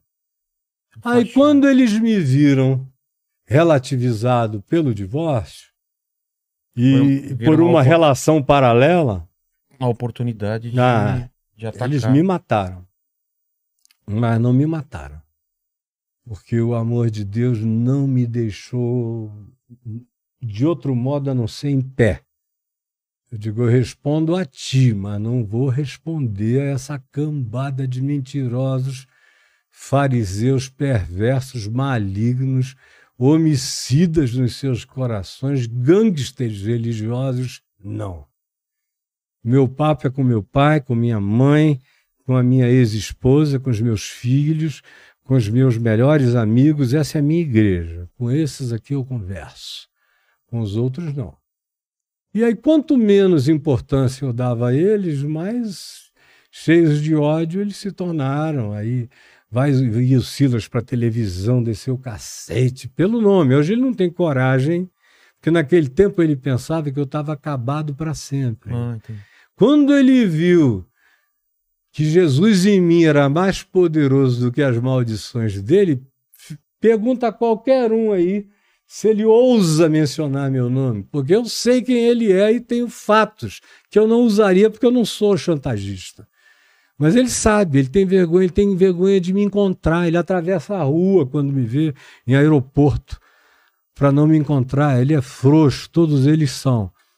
Então, eu, como não estava preocupado com nenhum deles, cuidei bem da minha família, da minha ex-mulher, dos meus filhos. Casei com uma mulher que eu amo, amo, amo, amo, Então você amo. encontrou finalmente. Vou morrer casado com a mulher do meu amor, com o amor da minha vida, que me deu mais três filhos, da idade dos meus filhos. Meu filho mais velho tem 45. Aí vem uns dois de 44. Um é meu, outro é dela. Aí vem uma menina de 41, que ela me deu. Aí viria, vinha o Lucas, que estaria com 40, que o Senhor levou. Aí vem o Daniel, que está com 38, dela. E vem a Juliana, minha, que está com, com 37. Cinco netos, chegando sexto. Felizes, felizes, felizes. E agora, mais para frente, agora vai ter uma outra pandemia, pior que essa, lá para final de 2023, Mas- se o calendário da Irmandade estiver certo. Ah, isso que você tá falando é, É, baseado têm- nessa. Nesse... Sim, eles têm um O que que é esse calendário. calendário? Tem um nome esse calendário? Não, é um calendário que É um eles calendário do quê? De, de têm. É, ações? de, de ações para preparar a plataforma para a vinda do anticristo. Tem uma série de fatores que tem que acontecer para o anticristo vir e governar. E quais são esse- essas ações que já foram implantadas e as que vão ser? Quer ver um exemplo? Vamos. Pensar um exemplo. Donald Trump foi o 45º presidente norte-americano. Tá. Né? 549, satanismo, abraço 9, para eles é um 9. É, é, eles modificaram a Kabbalah e, e transformaram essa numerologia cabalística satânica. Então, é um- é- era um cara importante. Trump, então, é uma pessoa que tá, tinha que fazer algumas coisas, né? tinha que cumprir um papel. O que, que o Trump fez? Primeiro, ele deu uma cutucada, ele cutucou a onça com a vara curta, tacou o Irã lá. Né? Matou o cara lá que o pessoal tá meio assim, né? É, Aí ele pega a embaixada e transfere para Jerusalém. Já né? também criou outro problema. Outro problema. Cidade Santa, três Exatamente. religiões lá É. dentro. Outro problema. É. Aí o genro dele faz articulações de paz, ele conseguiu cons- fazer algumas articulações bastante delicadas e difíceis, né? De tirar a Síria como ameaça, por exemplo. É. No entanto, se ocorrer uma guerra né, contra Israel, é, os Estados Unidos sendo aliados, é, eles vão, vão proteger Israel. E aí aquele grande problema lá do domo, onde eles querem fazer o, a- o terceiro templo, O domo? é o domo da rocha lá, onde tem hoje tem, a, tem uma mesquita. Ah, tá. Seria o templo de Salomão, tá sobre essas. É, É isso? é ali, que- é ali que tem que construir o terceiro É. templo. O que, que acontece? Quando a, terminou a Segunda Guerra, eles, a ONU então desenhou né, o Estado De Israel. de Israel. Só que nesse desenho tirou uma parte importante para eles, né? Porque eles sempre, os judeus sempre habitaram a região da Palestina. Então eles tinham direito àquele pedaço que foi o Templo de Salomão, né? Mas o co- recorte foi errado ali. Aí Jesus ele fala e também em Mateus 24, olha para a figueira. Figueira é uma alusão a Israel. Né? Você vê que com tanta folha para se cobrir, Adão se cobriu com figueira É. cobriu o pecado. Aí Jesus amaldiçoou a figueira. Então, amaldiçoando o quê? O pecado do povo. Né? Não, é, não tá dando figo, mas não é porque ela não dava figo, é porque não está dando frutos. Sim. Esse povo está tá no pecado. Ele fala: quando a figueira, os ramos estiverem tenros, estiverem verdinhos, é chegado o verão e eu estou às portas. Então, e ainda ele fala: não vai passar essa geração sem que isso aconteça. Geração. Uma geração bíblica, fala no Salmo 90, 10, em, primeir, em Mateus 1,17, uma geração tem 70 anos. Ah, é? Então, Israel, formada em 48, 2018, deu 70 anos. 70 anos. Uma Deu, geração bíblica. deu uma geração bíblica ali. Tá. Só que no meio disso, nós tivemos muitos sinais dos céus. Quando Israel torna-se nação, lua de sangue no céu. Bem no, é isso? ah, aquela lua vermelha. Ah, tá, tá. É, formou- formou lua de sangue. É. Guerra dos Seis Dias, em 67, onde Jerusalém é anexada a Israel. Lua de sangue de novo. Depois, entre 2015 e 2016, nós tivemos quatro luas de sangue seguidas, né? E, eh, nesses dois anos. O que é muito raro, né? Você ter essa quatríade, né? De luas de sangue. E aí, depois disso, né? Chegamos em 2018. Daqui para cá, nós estamos vendo coisas acontecendo. 2018, 2019, começa a Covid-19, É. começa as coisas, e aí o Bill Gates ele quer implementar essa vacina até segundo semestre de 2023. Se vier uma nova pandemia, todo mundo vai aceitar a vacina. Claro, tá todo, Todo mundo- ambiente é, propício para Todo isso. mundo vai ter a marca, vai aceitar a marca, porque se não Eu tô, aceitar. eu tô virando a bundinha para qualquer vacina, não é? É, Apareceu vacina, eu quero me vacinar. Somos dois. Também, né? pois é. Cara com a vacina, eu já tô com a bundinha aqui. a Laura Maria Gosto muito de aprender com o Caio e escutar como ele trata a fé de forma leve e sem preconceitos. Queria saber mais sobre a opinião dele sobre as outras religiões brasileiras e principalmente sobre espiritismo e os médiums. Olha só, é, as outras religiões brasileiras, na maior parte das vezes, para mim, é, são culturas preservadas sob muita opressão. Sob muita opressão católica e depois sob muita opressão evangélico-protestante pentecostal. E agora oprimidos pelos chamados é, guerreiros de Israel, traficantes lá dos morros do Rio, você está Ah, é? sabendo, Não né? tô sabendo, não. É, é, são filhos de crentes, netos de crentes, pentecostais, a maioria deles, Sim. que não tem na, no evangelho a sua referência de vida e sim na profecia.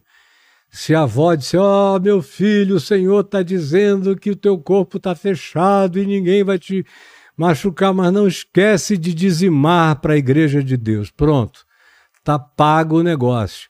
E esses Estão caras matando em nome de, de Deus. e estão destruindo terreiros, é, casas de santo, fazendo barbaridades nas favelas do Rio. Caramba. E se intitulam os, a facção de Israel, o reino de Israel, um negócio assim. É, começou tem alguns poucos anos, mas é algo que eu já saco que iria surgir há pelo menos uns 30 anos. Uma vez eu disse isso para o Marcinho VP, que já morreu. O Caco Barcelos escreveu um livro sobre ele chamado Abusado. É uma história muito interessante. E o Marcinho, eu tive vários encontros com o Marcinho.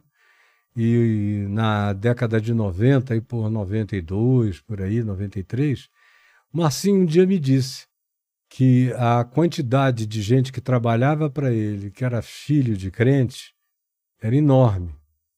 E que ele acreditava que iria chegar um dia em que esses caras iriam deixar de se sentir desviados da igreja trabalhando com ele. Porque ele disse: Olha, pastor, eu não conheço nada, mas eu acho que essa igreja que está aí, passou uma senhorinha, aí me viu, ficou assim escandalizada, meia-noite, quase uma hora, no alto do Dona Marta, sobre uma pedra. Ela passou e me viu sentado com o Marcinho VP, né? Todo mundo no Brasil me conhecia naquele tempo. Aí ela, ela olhou, ficou na dúvida e falou: Paz do Senhor, reverendo. Aí eu falei: A paz do Senhor, minha irmã. Aí ela desceu. Aí ela disse, ele disse: Ela é a avó de uns soldados meus aqui. Me odeia, mas eles me amam. Ela vai morrer. Eles vão continuar seguindo a cultura dela. Só que eles vão diminuir a culpa, eles não vão mais se sentir eh, desviados. Daqui a pouco, eles mesmos vão começar igrejas conforme o que eles pensam. Eu pensei, olhei e falei: Você É. sabe que você está absolutamente certo. Aí eu comecei a observar esse fenômeno, faz 30 anos praticamente, né? 92, 93 olhando, olhando, olhando, vendo, vendo a mudança, a mudança. Hoje em dia você vê pastor que está aí na internet, e pastor de morro, de favela. O cara, rapaz, para ele falar uma palavra na língua portuguesa é um é uma é uma façanha. Porque ele diz, olha para mim, filho da puta. Cara. Olha aqui, só tem filho da puta aqui, filho da puta, só tem filho da puta, olha só. Aí ele vai, é viado, tá pensando o quê? Aí o cara vai, ele solta o vernáculo do, da, da dark web, Sim. da língua portuguesa, aí vai, babá, babá, babá, babá, e você ouve aquilo. Aí ele diz, olha, porque quem manda aqui sou eu. Se quiser subir aqui, tem que pedir permissão aos meninos lá embaixo. Aí os meninos me ligam, se eu autorizar, a polícia sobe, se eu não autorizar, não sobe. E o pessoal sabe que tem que contribuir aqui com a casa de Deus e tal. Como esse que aparece recentemente viralizou na internet, tem um monte É. dentro dessas comunidades. Então, é, é o que eles têm. E agora se tornaram horrorosos. Depois do governo Bolsonaro, eles começaram a invadir mesmo. O, quem começou essa coisa de invasão de terreiro de macumba foi a Universal em 1988. Eu morava na Califórnia e eu recebia a Folha todo dia e o Globo e eu via Universal invade terreiro, guerra campal, briga, não sei o que, uma loucura. Foi por isso que eu voltei, comecei a EVB e a gente acabou com essa maluquice durante muito tempo. Que viram nós contra eles. né? É um negócio horroroso. Aí, pois bem, já os cultos é, de raiz africana, os afro-ameríndios, eles defendem muito mais uma cultura que para eles tem a ver com honra aos antepassados, É. tem a ver com tudo isso do que qualquer outra coisa. Até porque aquilo tudo é um sincretismo. Eh, Tá lá, tá presente. Jesus está lá, Pedro está lá, Maria está lá, São Paulo está lá com outros nomes. Então teve a sua sincretização, mas não é por causa desses outros nomes que eu estou dizendo nada a respeito. Eu acho que a gente tem que respeitar, reverenciar a cultura de todas as pessoas que habitam o mundo inteiro, especialmente o nosso ambiente nacional e a nossa pátria. Todo mundo é igual perante a lei e perante a nossa Constituição. A Bíblia do nosso país é a Constituição, a Bíblia social, a Bíblia relacional, a Bíblia de vínculos ou não vínculos religiosos é a Constituição e ela estabelece respeito e dignidade e igualdade para todos. Então, eu não trato isso como uma questão de quem está certo nem de quem está errado. Eu prego o Evangelho de Jesus. Prego. Jesus é a minha única conversa. Você pode me chamar para física quântica, eu fico quatro horas com você lá, mas eu vou concluir mostrando como Jesus era maravilhosamente quântico. Para o que você quiser me levar, eu sei para onde eu volto Entendi. Porque eu creio que em Jesus habitam todos os tesouros da ciência e do conhecimento disponíveis verdadeiramente aos humanos. Nesse espaço que ele é morto e, e, e tem a ressurreição. Ele, é, é consenso que ele vai para o inferno realmente? Como que. Desceu ao Hades, É. né? A expressão. Mansão dos Mortos. É. Então, ele, ele, ele vai para a realidade do mundo espiritual, né? Porque esse negócio de inferno é um pouquinho complicado, É. porque o mundo, a descrição do mundo bíblico chama o, a, a realidade do mundo dos mortos como Hades, que foi indevidamente traduzido por inferno. Nem sempre, ou poucas vezes, tem esse sentido. Então quer dizer que Jesus foi Ao mundo dos ao mortos. mundo dos mortos e, e proclamou ali a sua vitória, a sua conquista ah, no mundo espiritual e esteve na presença do Pai e depois ele retorna. Existe um texto Esse, que esse, é, reino dos mortos ficaria onde? Ficaria junto com os anjos de Deus? Ou... Então, a Bíblia apresenta dois enfoques. Um, de uma maneira genérica, é onde estão os mortos, quer estejam numa situação de bem-aventurança ou de sofrimento. Sei. E às vezes ela apresenta o quadro mostrando os dois separados. Aparentemente, o que Jesus faz é proclamar nesse ambiente, porque ninguém poderia estar junto da presença de Deus sem que houvesse redenção plena. E a proclamação, né, quando ele proclama, ele pregou né, ao, ao- aos mortos, no sentido em que ele proclama a sua vitória de que a redenção foi, foi conquistada e foi conseguida plenamente. E depois acontece a ressurreição. Mas não que ele. Não essa coisa da chave do inferno. É, não, não é é mais isso. música do Diante do Trono, né? Que É, tem isso é. aí. É, não, O não é. Hades, ele, ele, a tradução literal dele seria a sepultura, o cemitério. Né? E aí ele é utilizado em alguns momentos no Antigo Testamento, que é o Sheol, que é o equivalente do, do Hades do grego. O salmista trata o, o Sheol, que também é traduzido para inferno erroneamente, como uma, uma, uma angústia, uma depressão. Né? Ele fala: Minha alma se abateu até o Sheol. Então, lógico que não é literal. Então, há uma, há uma leitura simples também de que Jesus foi até o Hades. Jesus foi sepultado. Jesus foi para o, entre aspas, o cemitério. É que Pedro fala pregou aos espíritos em Sim, prisão. aí Por começa. isso a coisa amplia, além do- É. Então é como se ele se ele dissesse aos mortos, quem, quem morreu até ali, que aparentemente não tinha salvação, é isso? Eh, Não era Eles estavam esperando o, o, o, É, não o corpo. tinha a, a possibilidade da plenitude da presença de Deus pelo sacrifício perfeito não ter sido feito. Quando, quando ele faz esse sacrifício, ele dá a possibilidade para todas as pessoas mortas antes dele de serem salvas, é isso? É, a, a realidade das pessoas no mundo espiritual não quer dizer que todas estão salvas. Né? Ah, tá. Tem pessoas perdidas e pessoas salvas. Essa realidade da, do- da presença de Deus desfrutada plenamente agora é possível por causa da vitória de Cristo. Então parece ser esse o sentido quando ele proclama, quando ele diz que ele pregou aos espíritos, que ele proclamou a sua vitória depois daquilo que foi realizado plenamente. Entendi. E essa e essa vitória, ela se estende dali para trás e dali para frente. Posso mandar uma pergunta da Mandibuleide aqui? Que ela Claro, tá, claro. Tá no meu ouvido? Mandibuleide tá aí. Vamos ver o nível da pergunta. Na verdade, Agora- ela é complexa até pra explicar, mas vocês estavam falando sobre uma pessoa, por exemplo, de Hitler, se uma pessoa nasce ruim ou se ela fica ruim, e sobre se um demônio pode fazer alguma coisa ruim pra uma pessoa. E aí eu pensei no momento, quando que entra o conceito assim de possessão? Se um demônio pode possuir uma pessoa pra fazer um mal pra outra pessoa, ou se na verdade quando ele possui, ele quer fazer mal pra própria pessoa que foi possuída. Eu, eu queria entender se Pro cara ser possuído, ele tem conceito- que estar esse todo conceito- aberto a isso, né? Tipo, não vai vir um cara possuir ele ou eu. Aham. Por, por- por exemplo, por que, que a Irmandade não me possui agora e pega essa garrafa e dá na Sim. frente pra matar ele de uma vez só? Pronto, a Porque eles não vingança. vão conseguir. Aham. Entendeu? Ou não. Ah, você fala, ah, o Dodé é protegido. Tá? Então, não, por que não pega o mandíbula, então, que não é protegido?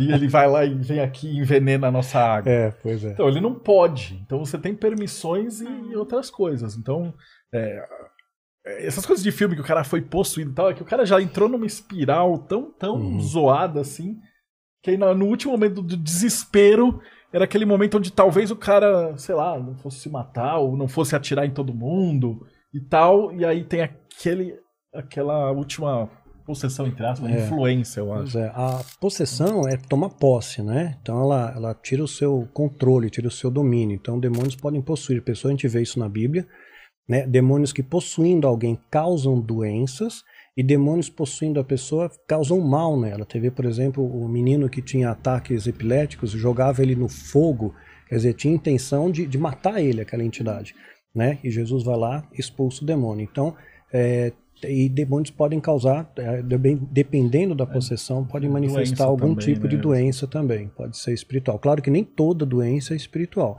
mas alguns tipos podem ser através de manifestações demoníacas também. Obrigada.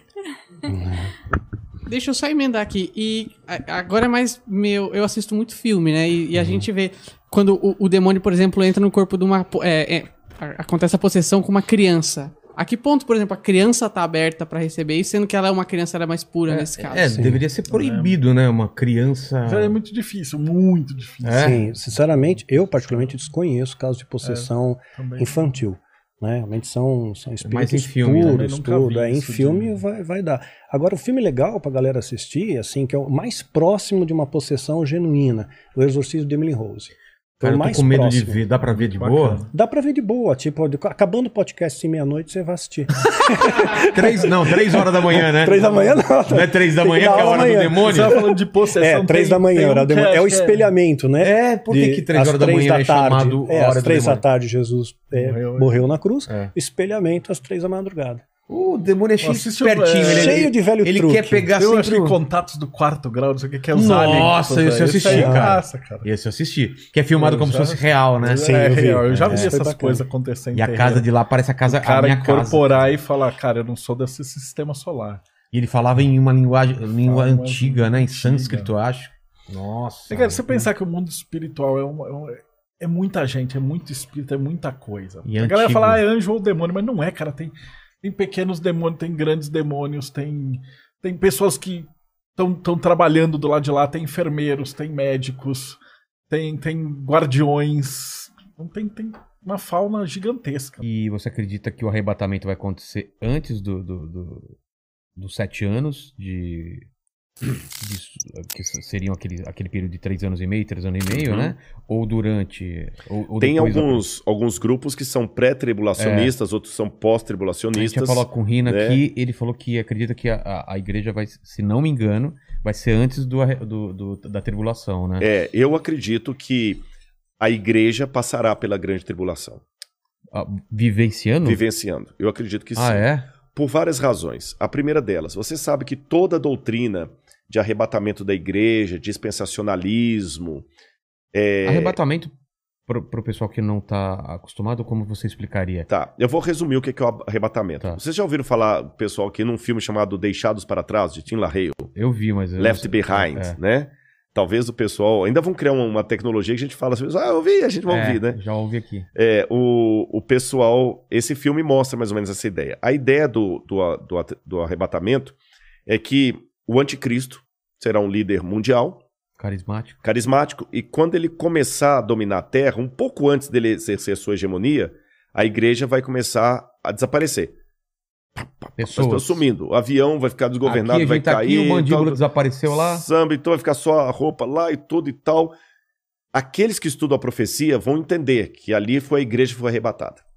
E quem ficar para trás é que não estava suficientemente espiritual para ser Levantado. levantado. Aí vão começar sete anos de sofrimento na terra em que o anticristo vai dominar. E ele vai perseguir aqueles que não estavam tão bem preparados. Muitos judeus nessa época vão se converter.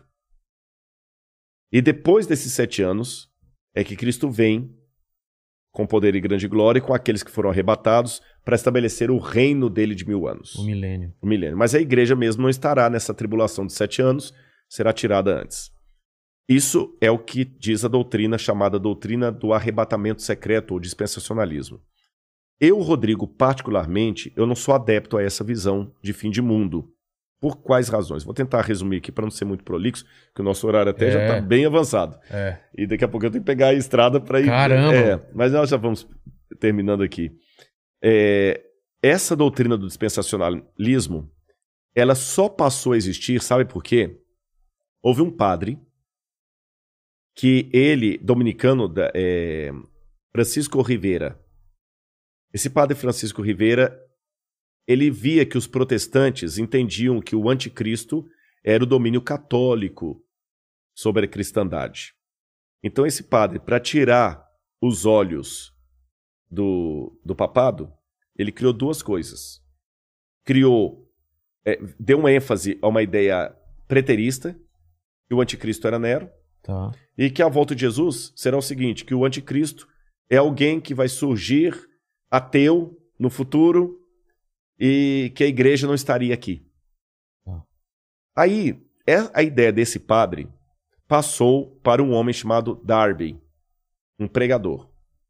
Isso eu estou falando já no começo do século XX.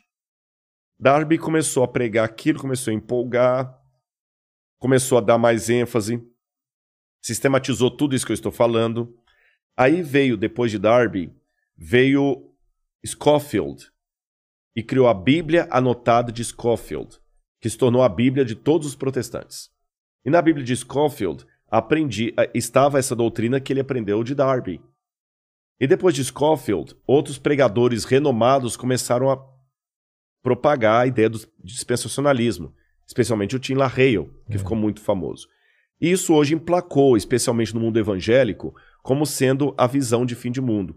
Só que se você olhar atrás da história do cristianismo, o dispensacionalismo, com o arrebatamento da igreja, sete anos de tribulação, tudo mais, não fazia parte nem dos ensinos de Lutero, nem de Calvino, nem de Zwinglio, nem de John Wesley, dos metodistas, nem dos, dos cátaros, nem dos albingenses, nem do, dos. nenhum do- dos que viveram a história do cristianismo.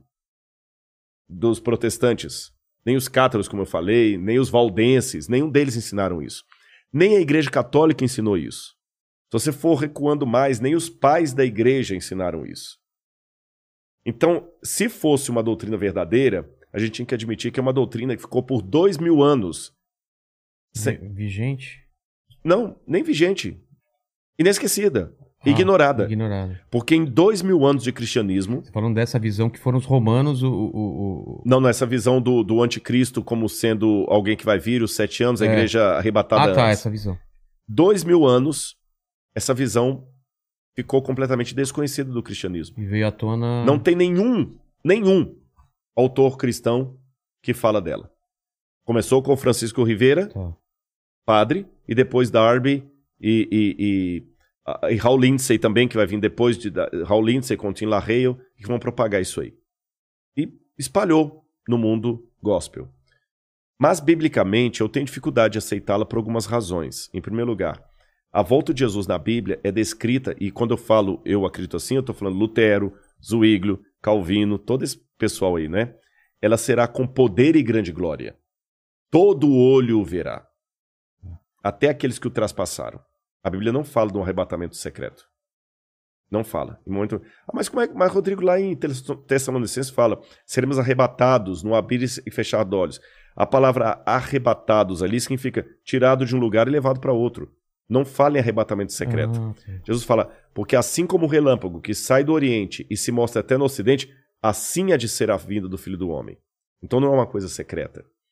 É, Com essas coisas em mente, outro detalhe: o Apocalipse fala que Deus guardará o povo dele na aprovação que vir. Alguns, algumas traduções falam da aprovação.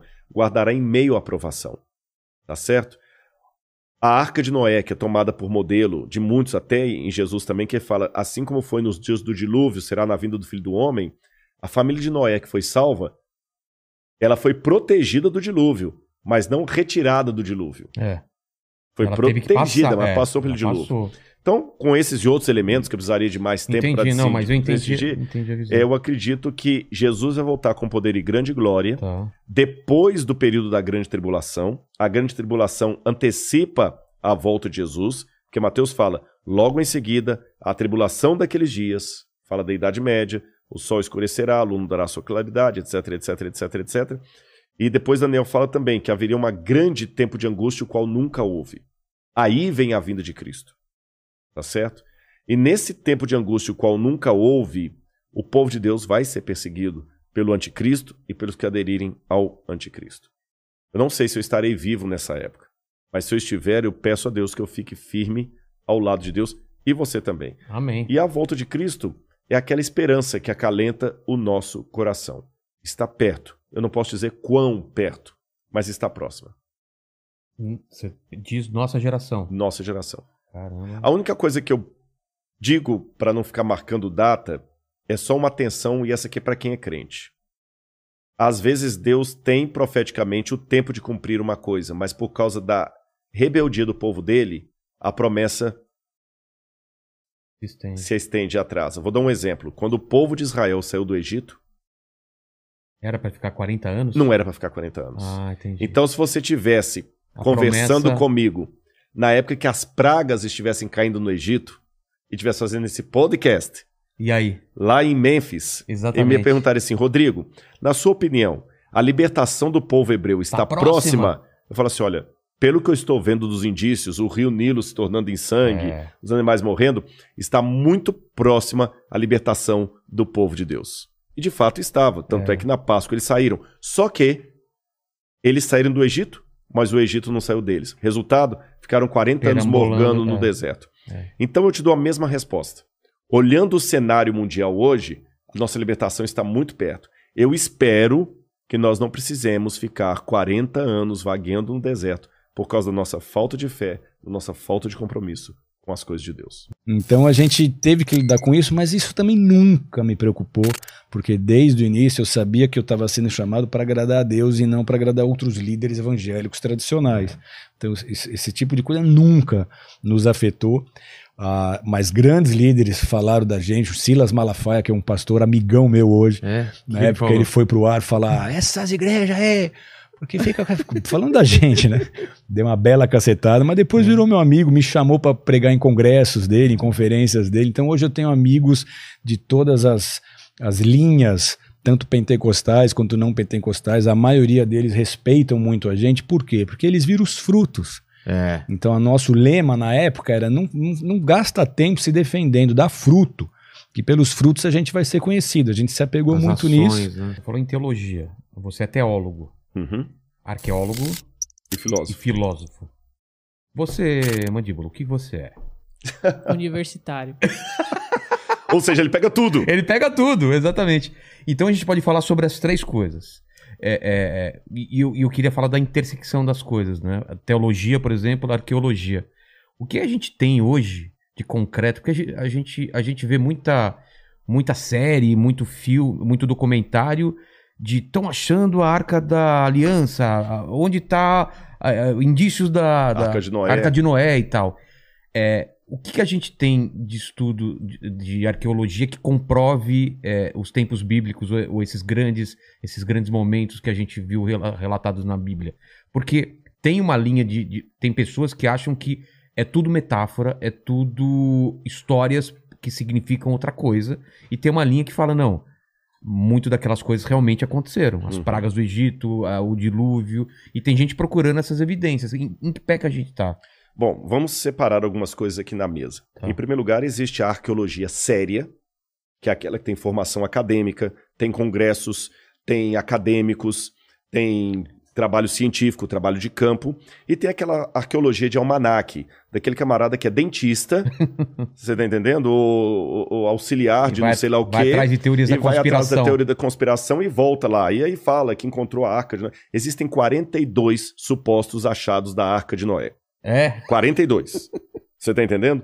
Ah, mas que tem uma mancha. Olha, gente, desculpa. Aí que é a diferença entre ser crente e ser crédulo. é. Você tá entendendo? Aí que tem a diferença entre ser crente e ser crédulo. Eu sou crente, não sou crédulo.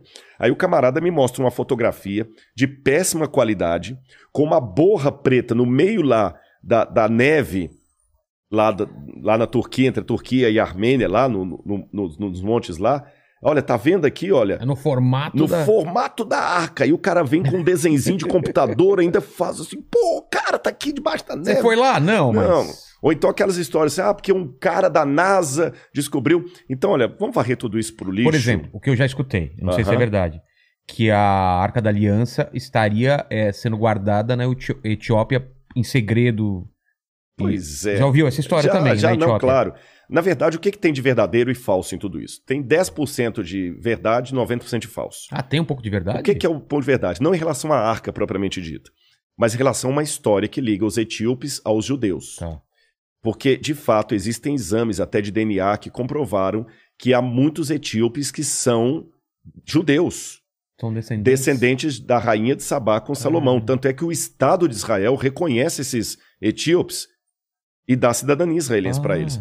Tem até um, um- um filme, eu tô tentando lembrar agora o nome, que a, a- a Mossad vai até recuperar alguns, alguns desses etíopes e levá-los, é, tirar do país, lá até entra em Ruanda com o Idi Amin Dada, fazer uma negociação com ele, para recuperar esses, esses etíopes e levar, que eles estavam sendo ameaçados de morte, estavam sendo mortos Levar por, por antissemitas e levaram para Israel. Ah. E tem muito é, é, é, etíope lá, judeu de sangue etíope, negro, mais negro do que eu até, no exército lá, israelense e tudo mais. Então isso é verdade. Tá. Agora eu falei, isso é os 10%. Tá. 90% de erro.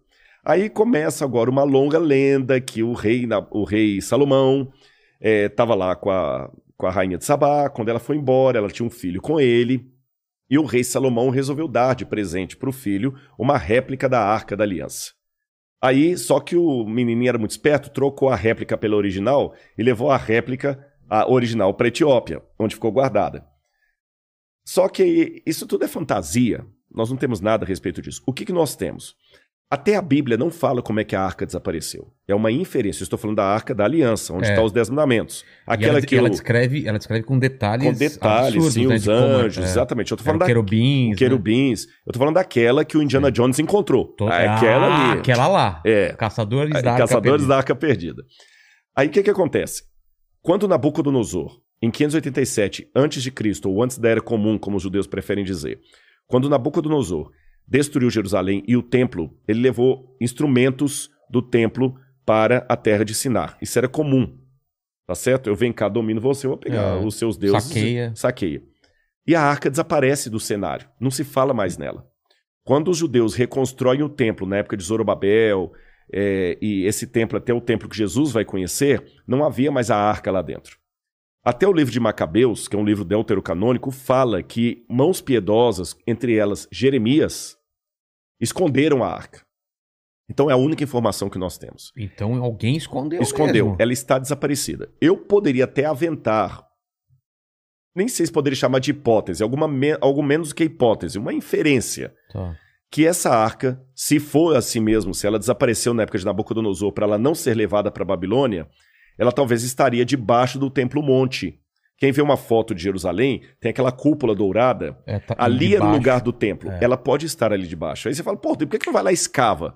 Pô, que eu não quero proclamar a Terceira Guerra Mundial. Exatamente. Só O lugar é isso. sagrado dos pros muçulmanos, muçulmanos. de onde Maomé Nossa. foi assunto ao que paraíso. treta! Não Nossa. pode.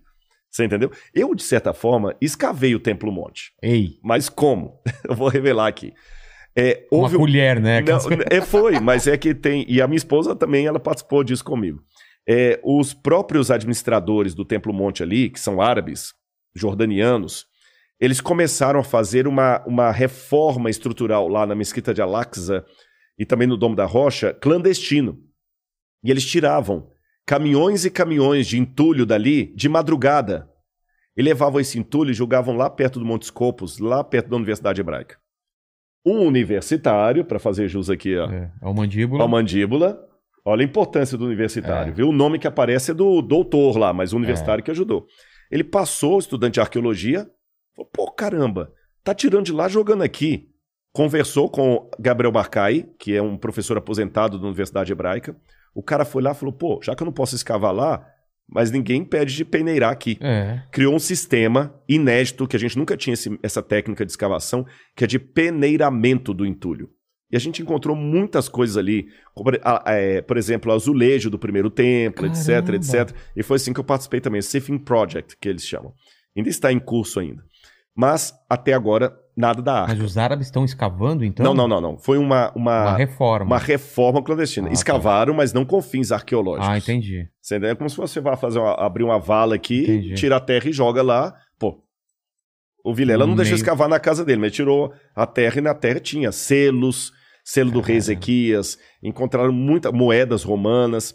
Então, muita coisa foi encontrada. Aí ele, falou do satanismo na mídia. Não sei se vocês querem comentar Ah. um pouco a respeito A também. mídia tem um departamento só pra isso nas Clifa, que é. Que que eles é chamam Clifa? de Clifa de Samael, que é fake news, né? Ah, Cara, é mentira, é trabalhar a mídia. Pode, pode ver que todo pilantra, ditador, pastor picareta, e tal, a primeira coisa que os caras fazem é um jornalzinho, um site, algum, algum lugar pra propagar as notícias falsas. Então E tem faz, muita faz parte de mensagem subliminar processo. também Mensagem meio aí, subliminar. Tá cheio disso. Abaixo limiar de consciência, né? Tá, especialmente a eleição. A época da eleição tá cheio de mensagem subliminar. Bombardeando números É. na tua mente, tudo.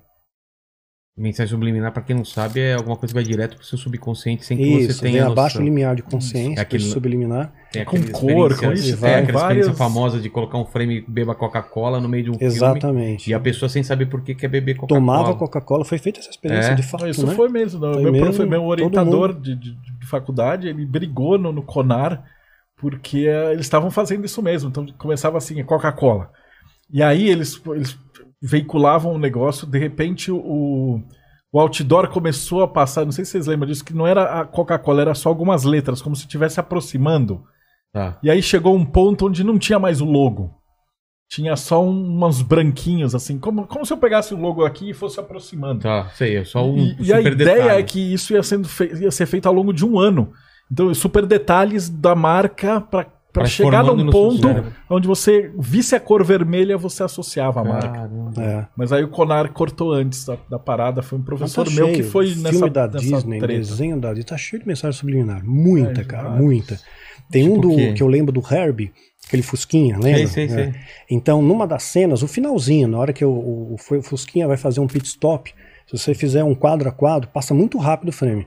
Né? Mostra um carro azul, super potente e tal, né? bem diferente dos parâmetros de época, assim, super veloz tal, e com escrito Viagra, bem grandão. E o número do carro era 666. Caramba. Aí depois volta, né, para corridas, o carro azul desapareceu. Ele foi colocado, inserido ali só para isso. Ela trollava todo mundo. Eu, eu sei que tem um do, do Bernardo e Bianca. Chega uma hora que tem uma mulher passando assim, se dá pra ver que ela tá sem calcinha. É um frame só. Mas o que, É, que sim, aconteceu eu foi que tava- os tava sem desenhistas estavam de sacanagem, né, dos caras. De sacanagem Depois colocaram, mas o tiraram. cara não quer imaginar que ia ir pra um. DVD. É. Descobriram, isso aí era do cinema. Os caras Sim, fizeram um frame que a mulher fazia assim, abria as pernas e dava pra ver tudo, que o cara desenhou de propósito. Mas era um frame e no cinema ele nunca imaginou que ia ser pego. É. No Roger Rabbit tem também. Vários, né? Que os caras incluíam assim de sacanagem. E a a Jessica. Rabbit dá uma batida do carro e ela dá uma rodopiada. É, Tem uma parte que dá pra ver, ela tá sem calcinha, mas só é um frame só. é. Que o os caras provavelmente fizeram pra sacanear no cinema e tal. E aí, quando teve o DVD que você podia ir tela a tela, Tá, mano. Pois é, tava cheio disso. Xoxotinha Eles têm da vários. Jessica. Rabbit. eh, Jessica Rabbit. Você vê uma coisa curiosa, quer ver a mensagem subliminar como ela funciona? Você pegar da nossa época, né? Tio Tá. Patinhas, tal, Manac, né? Sei. O Pato Donald, ele não tem uma relação assim firme com a Margarida, né? É. Tipo, ele não fica nem noivo dela, não fala em casamento, fala nada. Ele mora com os sobrinhos, ninguém sabe quem é o pai quem é a mãe. Fica lá aqueles patos órfãos, né?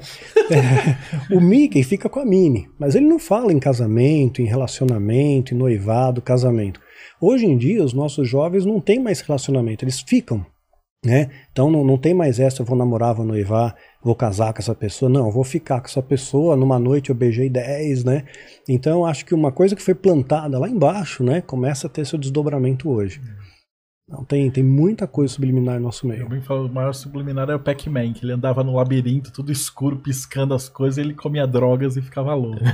e hoje as pessoas vão pra rave, ficam loucas, tomam droga e tudo pisca e, E tal. vai atrás de fantasminhas. Atrás de É, mas quando você fantasminhas. comia aquele chicletinho, você detonava o fantasma. Era assim? É. Redenção É. acontece para salvar a criação. Esses apóstolos de Jesus, tudo gente da Galiléia, com exceção de Paulo, que estudou das melhores universidades, eh, todos eles entenderam que o Cordeiro Real, esse que é Deus em Deus, de Deus, um com Deus, como Jesus disse, eu e o Pai somos um, esse que é mistério puro, que nem existe. Eu costumo dizer que Deus não existe. Como assim? Você existe. Sim. Você é fotografável, mensurável, estudável, debulhável, você é tudo. O para partir de ti e de mim para o Big Bang, Big Bang existe. A gente já consegue chegar hoje à ervilha primal de adensamento de energia, massa, tudo isso. Mas uma ervilha primal que adense os universos todos em si mesmo já é um negócio Absurdo. absurdo, É. incompreensível. Incompreensível mesmo. Agora, isso existe. Porque só existe o que é detectável. O que não é detectável, o que não é estudável, o que não é verificável, o que não é manifesto Mensurável. como repetição constatável, não existe. Ah, entendi. E Deus, por definição, é o inexistente. Deus é o eterno e incriado. Onde é que, em cabeça de quem que isso existe, em que laboratório isso cabe? Ah, Essa matéria, testado. teologia, devia ser muito mais uma antropologia da história da fé do que teologia, que é Deus, a lógica sobre Deus, ou a lógica de Deus, ou o estudo de Deus. Esse Estudo de Deus é uma balela. Eu só consigo saber um pouco quem é Deus em Cristo Jesus. Aí eu sei o caráter de Deus, eu sei como o homem deve sei quem Deus é e como o homem deve ser. Em Cristo eu aprendo isso tudo. Mas antes de haver criação, o que os apóstolos estão dizendo é uma coisa transmetafísica, Então, cara. Como ele foi imolado antes da criação? Pois é, ele se ofereceu. Quando Paulo diz que ele, sendo Deus, não julgou como usurpação o ser igual a Deus, está falando de Cristo Jesus, antes a si mesmo se esvaziou. E esse ato de se esvaziar de Deus é a criação toda. É ele tirando pedaços dele. Ele explodiu Deus. É o Big Bang. É. Ou o que quer que venham a ser os outros Big Bangs nos multiversos que existem por aí, em camadas dimensionais Tudo, variadas. é, tudo são partículas de Deus. Tudo. E ele mesmo é quem ele sempre foi: espírito e verdade. Mas ele nunca foi visto e o Novo Testamento diz nunca será. E o Apocalipse termina dizendo que na grande, na Nova Jerusalém não havia templo nem santuário. Porque, claro, que Deus vai caber em templo e santuário. Ele mesmo diz: os céus dos céus não me podem conter. Vocês, no entanto, me querem construir uma casa? Isso é uma É, pergunta é, é, que é, derruba tudo, né? derruba qualquer ideia. Acaba de com igreja. templo, É. religião. Igreja sou eu, é você. Igreja é gente. Quando tiverem comunhão, dois não é prédio, dois ou três. dois ou três em minha presença. É, em meu Eu nome tá eu aí é. estou com eles. Então na Nova Jerusalém não tem santuário. E João diz: a única coisa que tem é a luz do Cordeiro iluminando o universo. Então é tudo infinitamente mais científico do que se poderia imaginar quando você lê a Bíblia assim. Aquela parte do Apocalipse que fala em, em os quatro cavaleiros do Apocalipse, né? Uhum. Que é o anticristo, a fome. como- É, eu vou, vou me ater ao que é principal, que Tá. está mais próximo da nossa realidade. O primeiro cavaleiro do Apocalipse, ele está no cavalo branco. Isso. Né? No cavalo branco, ele representa poder. Você vê Napoleão no cavalo branco, É. Dom Pedro no cavalo branco, o príncipe no cavalo branco. É. Poder. Né? E ele tem um arco nas mãos, mas ele não tem flechas. É, e, e eu já li gente que fala que pode ser tanto Jesus Cristo quanto o anticristo, né? não, é o essa- anticristo. Então, mas É. tem umas- uma, uma linha que fala que, que, pode ser Cristo voltando. É, mas Cristo Não. não, apareceria com um arco. É. É, sei lá. Então seria o anticristo. O anticristo. Tá. Ele vem com um arco nas E mãos. por que não tem flecha? A, sabe onde está a flecha? Ah, Na nota de um dólar.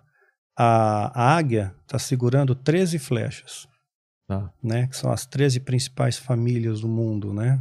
13 tribos também? não, ou do. A fa, família, os Bilberg. Ah, os né? Bilbergs, As 13 as, gran- o- É, as grandes famílias. as Hoje tem famílias a- por trás das É, cortinas. por trás das cortinas, né?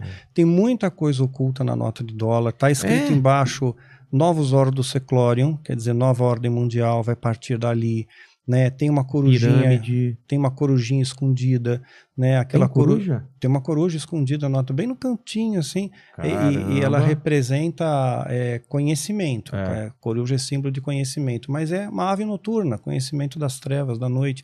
Enfim, tem um monte de símbolos. Eu tenho um, um vídeo que eu estudo sobre isso. Novos Ordos Seclório, a gente Tá. estuda a nota de dólar. Então a, a, a flecha tá lá. Quer dizer, Então- o poder americano tá lá. Então, o anticristo, ele tá no cavalo branco, que, que, que denota poder, Poder. e, e com arco sem flechas. Sem flecha, porque ele vai argumentar primeiro. Ah, Ele vai trazer a paz ele na não oratória. vem pra guerra logo de Não, cara. não. Obama ganhou o Prêmio Nobel da Paz É. só por tentar trazer paz no Oriente Médio. É. Né? O Al Gore ganhou o Nobel da Paz, justo o Al Gore. Né? Também ganhou. Ah, o Al Gore é suspeito, né? Ele Ah. joga golfe. É, eu costumo fazer alegoria, né? Por de- o golfe tem a ver? Não, não, é uma alegoria Ah, que eu tá. faço com os meus seguidores. Né, eu costumo falar que quem joga golfe faz parte de um clube de golfe, entendeu? Ah. Então, então são todos amigos ali, Entendi. né? Então, Pode até simular que são inimigos, mas é todo mundo na mesma não, turma. não, tá todo mundo. Trump, todos os caras jogam golfe. Claro, a Rússia ajudou sim nas eleições americanas, tal. Então tá tudo amigo, né? Então tá é o clube, clube de golfe. Então vamos lá. Primeiro cavaleiro do Apocalipse. Então é o anticristo. O segundo tá num cavalo vermelho? É- Já é o segundo ou não? Qual é a cor do segundo cavalo? É, ele vai vir em pestes, né? Mas o É. primeiro momento, que é importante ressaltar, ele vem trazendo a paz pela oratória. E a Bíblia diz que quando houver paz e segurança, haverá repentina destruição. Então, na hora que a gente achar, ufa, agora É, passou, nossa, cara. passou. Então vai ser um cara que vai ter uma boa oratória, ele vai trazer uma falsa paz, né? Só que depois vem a repentina destruição. E tem um detalhe, isso aí como tudo corrobora. Apocalipse 17 tem uma profecia que fala sobre um oitavo rei, né? Sobre o É. oitavo rei. Então, todo mundo conjectura quem é o oitavo rei e tal, né? E esse oitavo rei da- da- tem uma pista, diz que a mulher ela está sentada, está deitada sobre sete montes, né? Sete montes. Então, a Roma está sitiada por sete montes. A mulher, a igreja, no caso aqui, a igreja corrompida. Ah, seria a a igreja, a meretriz. É, a meretriz, né? Aí que acontece? O oitavo rei. Se a gente pegar o Tratado de Latrão, que, que deu poder de Estado ao Vaticano, o Vaticano tem poder de Estado hoje, né? Tem um Estado É. independente. Então foi feito um Tratado de Latrão, assinado em 11 de fevereiro de 1929. Foi assinado o tratado. Agora, olha só como as coisas não são coincidência. Aí, a partir do Tratado de Latrão, começa então uma contagem de papas. Tá. Né? Né? Então, va- va- vamos ter primeiro Pio XI. Pio XI já estava no governo. Né? Então, ele não conta. Não conta. Não conta, ele já estava vem do- cumprindo. É. É. Então tem que vir da mesma linhagem. A besta que era, que há de vir da mesma linhagem. Esse é o oitavo rei. Então Pio XI não conta. Depois de Pio XI vem Pio XII. Depois vem João 23, que foi considerado, eu tinha suspeitas que ele fosse maçom. Depois de João 23 em Paulo VI. Paulo VI. João Paulo I. Esse João Paulo I ele é, falou que ele ia fazer uma investigação criteriosa no Vaticano, porque ele suspeitava de infiltração de maçonaria lá. Curiosamente, o pontificado dele durou só 33 dias. Morreu. Não fizeram nem necrópsia. Morreu, mumificaram o cara. Só porque queria levantar os Pois é. maçons lá. É. Dom João VI. Aí vem João, João Paulo, Paulo II. João Paulo I primeiro. Ué? É, porque é o João VI. João Paulo. Ah, perdão, perdão. João Paulo contou, I, é, sim, João Paulo contou, I, é. isso. João Paulo II, né? Aí nós temos o Bento XVI, É. que renunciou. É. Lembra do dia que Estranho ele pra renunciou? caramba isso. Lembra o dia que ele renunciou? Não. Renunciou no dia 11 de fevereiro, a mesma data que foi assinado lá, o Tratado de Latrão. Sério? 11 de fevereiro de 1929, ele renunciou em 11 de fevereiro de 2013, né? Renunciou. Aí, curioso, não sei se você lembra dos detalhes, caiu um raio na Basílica de São Pedro, Não. né? Foi mídia, foi mídia para é lado. Nossa, bem no dia que ele faz a renúncia, cai um raio na Basílica. E a Basílica, ela foi construída, uma boa parte dela, com pedras que vieram do Coliseu, que era um local de morte, É. né? Os cristãos eram lançados lá. E o Coliseu, por sua vez, ele foi financiado através do saque do tesouro do templo. Né, na- quando os romanos sitiaram Jerusalém no ano 70, saquearam os tesouros, financiou a construção do Coliseu. Né, e pedras do Coliseu foi para a Basílica. Aí caiu o raio na Basílica, né, bem na data que, É. que foi assinado. Então, aí saiu, né, a Bento XVI sai e entra em cena o Francisco, que é, É. o sétimo. Mas essa saída do, do, do Papa foi muito estranho, né? Foi estranho. Foi estranho. Era um Papa que ele não. Ele teve uma rejeição absurda pela Igreja Católica. Uhum. E. é, Que era alemão, acusado de ser nazista, não sei o que, tal, tal, tal. E de repente ele renuncia, né? É, É. o primeiro que renuncia, não é? Não, tinham três antes dele. É? Três antes dele renunciaram. Mas é uma coisa raríssima. É raro. Raríssima. Não Aí foi por o- doença, não foi por nada. É, né? E agora tem o Francisco. É, O, o que é o vier de- oitavo. que é o sétimo. É o sétimo? É, porque não contou o Pio XI. Tá. Então, Né? Ele é o sétimo. então tá pra vir o oitavo. Tá para vir o oitavo. Quando ele morrer, vem o oitavo. Tá. Curiosamente, o oitavo vai ser o Papa de número 257, se me falha a memória.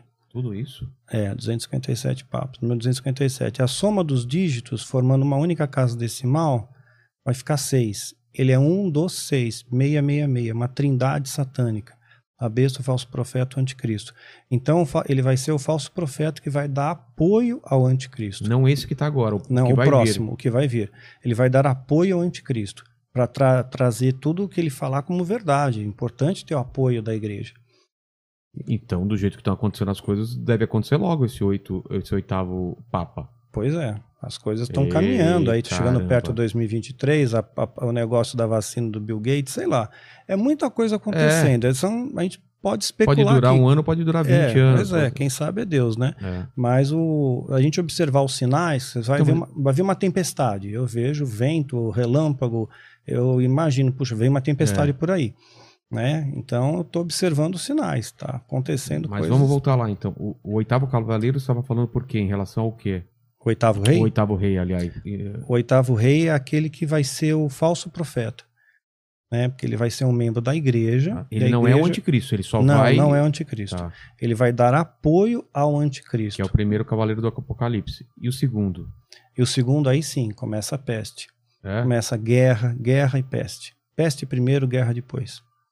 Mas a peste já não é o que a gente está vivendo ou vai vir uma. Não, vem muito pior. Ah, é? Isso aqui é um ensaio. Para com isso. Isso aqui é um ensaio.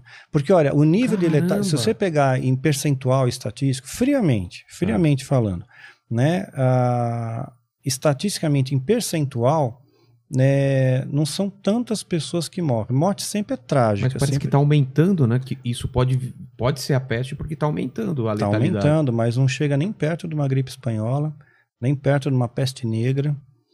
Não, né? o ebola tal, eu sei. É, então. Mas a, a se uma- de transmissão é muito grande, né? É, porque já mutou, né? É. Já mutou, já teve Então essa peste seria uma pior do que a gente está vivendo. Muito pior. Guerra, seria guerra mesmo. É, vamos começar a ter guerras. Guerras, rumores de guerras. A Bíblia fala sobre Então isso. temos três cavaleiros. E o quarto cavaleiro? É a morte? É, é sobre o cavalo pálido, né?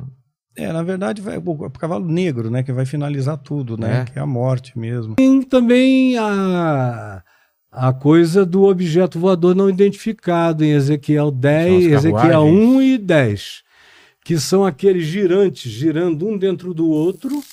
Ah, fala isso. Uh, cara. Não tem com- também o lance de umas carruagens que. Aí já foi a carruagem de fogo de Elias, É, que levou Elias. pode ser uma nave também. pode ser também, porque era só uma coisa que, eles só podiam definir Com a referência da época. do que eles tinham. É. Mas ali, Ezequiel disse que ele ficou aturdido, que caiu no chão, desmaiado de pavor. Aí ele acorda e ele vê aquela coisa brilhosa, com uma roda girando dentro da outra, pequenos olhinhos em volta e cambotas sobre as quais estavam apoiadas. Elas pareciam, eles pareciam na cor como berilo. Ele vai tentando descrever o material eh, daquilo ali, mas ele diz que não tinha referência. Aí o que é que acontece? Esses seres que saem, que se comunicam com ele, é que dão a mensagem do livro de Ezequiel todinha. é uma mensagem que vem de seres que saíram Esse dessa cruzamento. de- não, dessa nave. Ah, da nave. Isso Ezequiel já no tempo do Tá. exílio dos judeus em Babilônia, já é muito tempo depois. Agora, no Gênesis, em Gênesis 6, é que diz que o dilúvio veio porque os filhos de Deus, os Benai Elohim, que era uma alusão aos que vinham do céu, Não anjos. A gente veio a chamar isso com o apelido de carteiro, mensageiro. É. É só isso. Malaquim. É. Então, é, eles vieram dos céus e a Bíblia não diz isso. É o livro de Enoque que diz que eles pousaram no Monte Hermon e fizeram um pacto de morte entre eles, de exílio de Deus, porque eles não suportavam não possuir as filhas dos homens. E eles escolheram as mais gostosas e tiveram com elas filhos que se tornaram os homens poderosos da antiguidade. Gigantes. E que eram seres gigantescos. Mas isso é uma figura de linguagem ou eles eram mais altos Não, a, a Bíblia chega a dizer que o, o rei de onde hoje é Golã, os altos de Golã, é, o rei do lugar, ele. A cama dele de ferro puro tinha 5 metros e 10 Caramba. de comprimento e 2,80 de largura. E a gente fica atribuindo muita idiotice ao povo da antiguidade, era tudo que eles não eram, né? É. Você vê a neurologia egípcia, com os mesmos aparelhos, nas mesmas formas que a gente usa hoje, só de É. outros materiais e mais toscos. Eles tiravam a, calota craniana, faziam intervenções de várias naturezas, eram altamente científicos. Só tinha um detalhe a mais: eles criam em paranormalidade, a nossa ciência nem tanto. É. Então, e para eles, eles chamavam isso de magia, que eram os poderes sutis da mente. Mas os nefilins se tornaram o que são a mitologia grega conta a história todinha semideuses. dos semideuses. Seriam isso.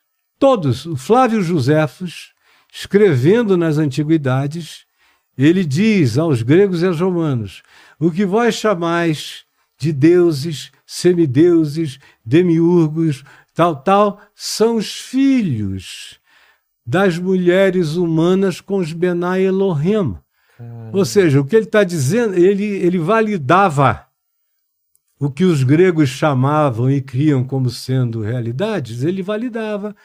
Os Nazca, aqui, o Viracochas, O quê? que criou a cultura Nazca que pré-inca, Tá, que tem, o, tem Ele- aqueles desenhos no, no deserto enormes. de Isso. Ele veio, ele é chamado Viracochas, porque ele veio com as ondas do mar.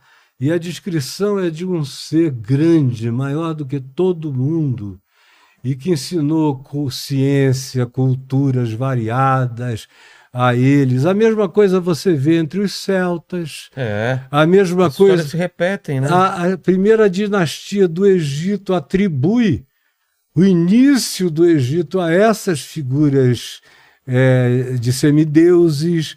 E assim você vê no Oriente Médio todo, você vê na Índia. E se você vê ao mesmo tempo culturas que são afastadas geograficamente, Simultaneamente me- é, fazendo as mesmas coisas. Pirâmide aqui, É. pirâmide ali. Nos mesmos alinhamentos. É, isso é muito maluco. É, e para mim, é, o Eric von Braun É, eram os deuses não estava completamente certo em todas as conclusões, mas ele, a premissa dele tem uma validade extraordinária. Que a premissa é a seguinte: será que o que a nossa cultura chama de anjos e deuses não seriam, porventura, visitantes de outras dimensões ou de outros planetas? planetas? Para mim é muito mais um negócio multidimensional. Ah, é? Eu creio no, no visitante do, da, da mesma ordem planetária também, da mesma ordem é, universal da gente. Mas eu, por causa do Novo Testamento, eu fiquei com uma facilidade enorme em crer na física da teoria das cordas, que são lâminas dimensionais Que vibram de uma maneira... do lado da outra. De modo que às vezes você vê, mesmo quando você vê detecção desses seres em radares, desses Sim. entes em radares, é, você vê que às vezes eles entram em cena e às vezes eles saem de cena. Ma- como, como mágica, né? É, eles estão em cena, está acompanhando, de repente eles somem.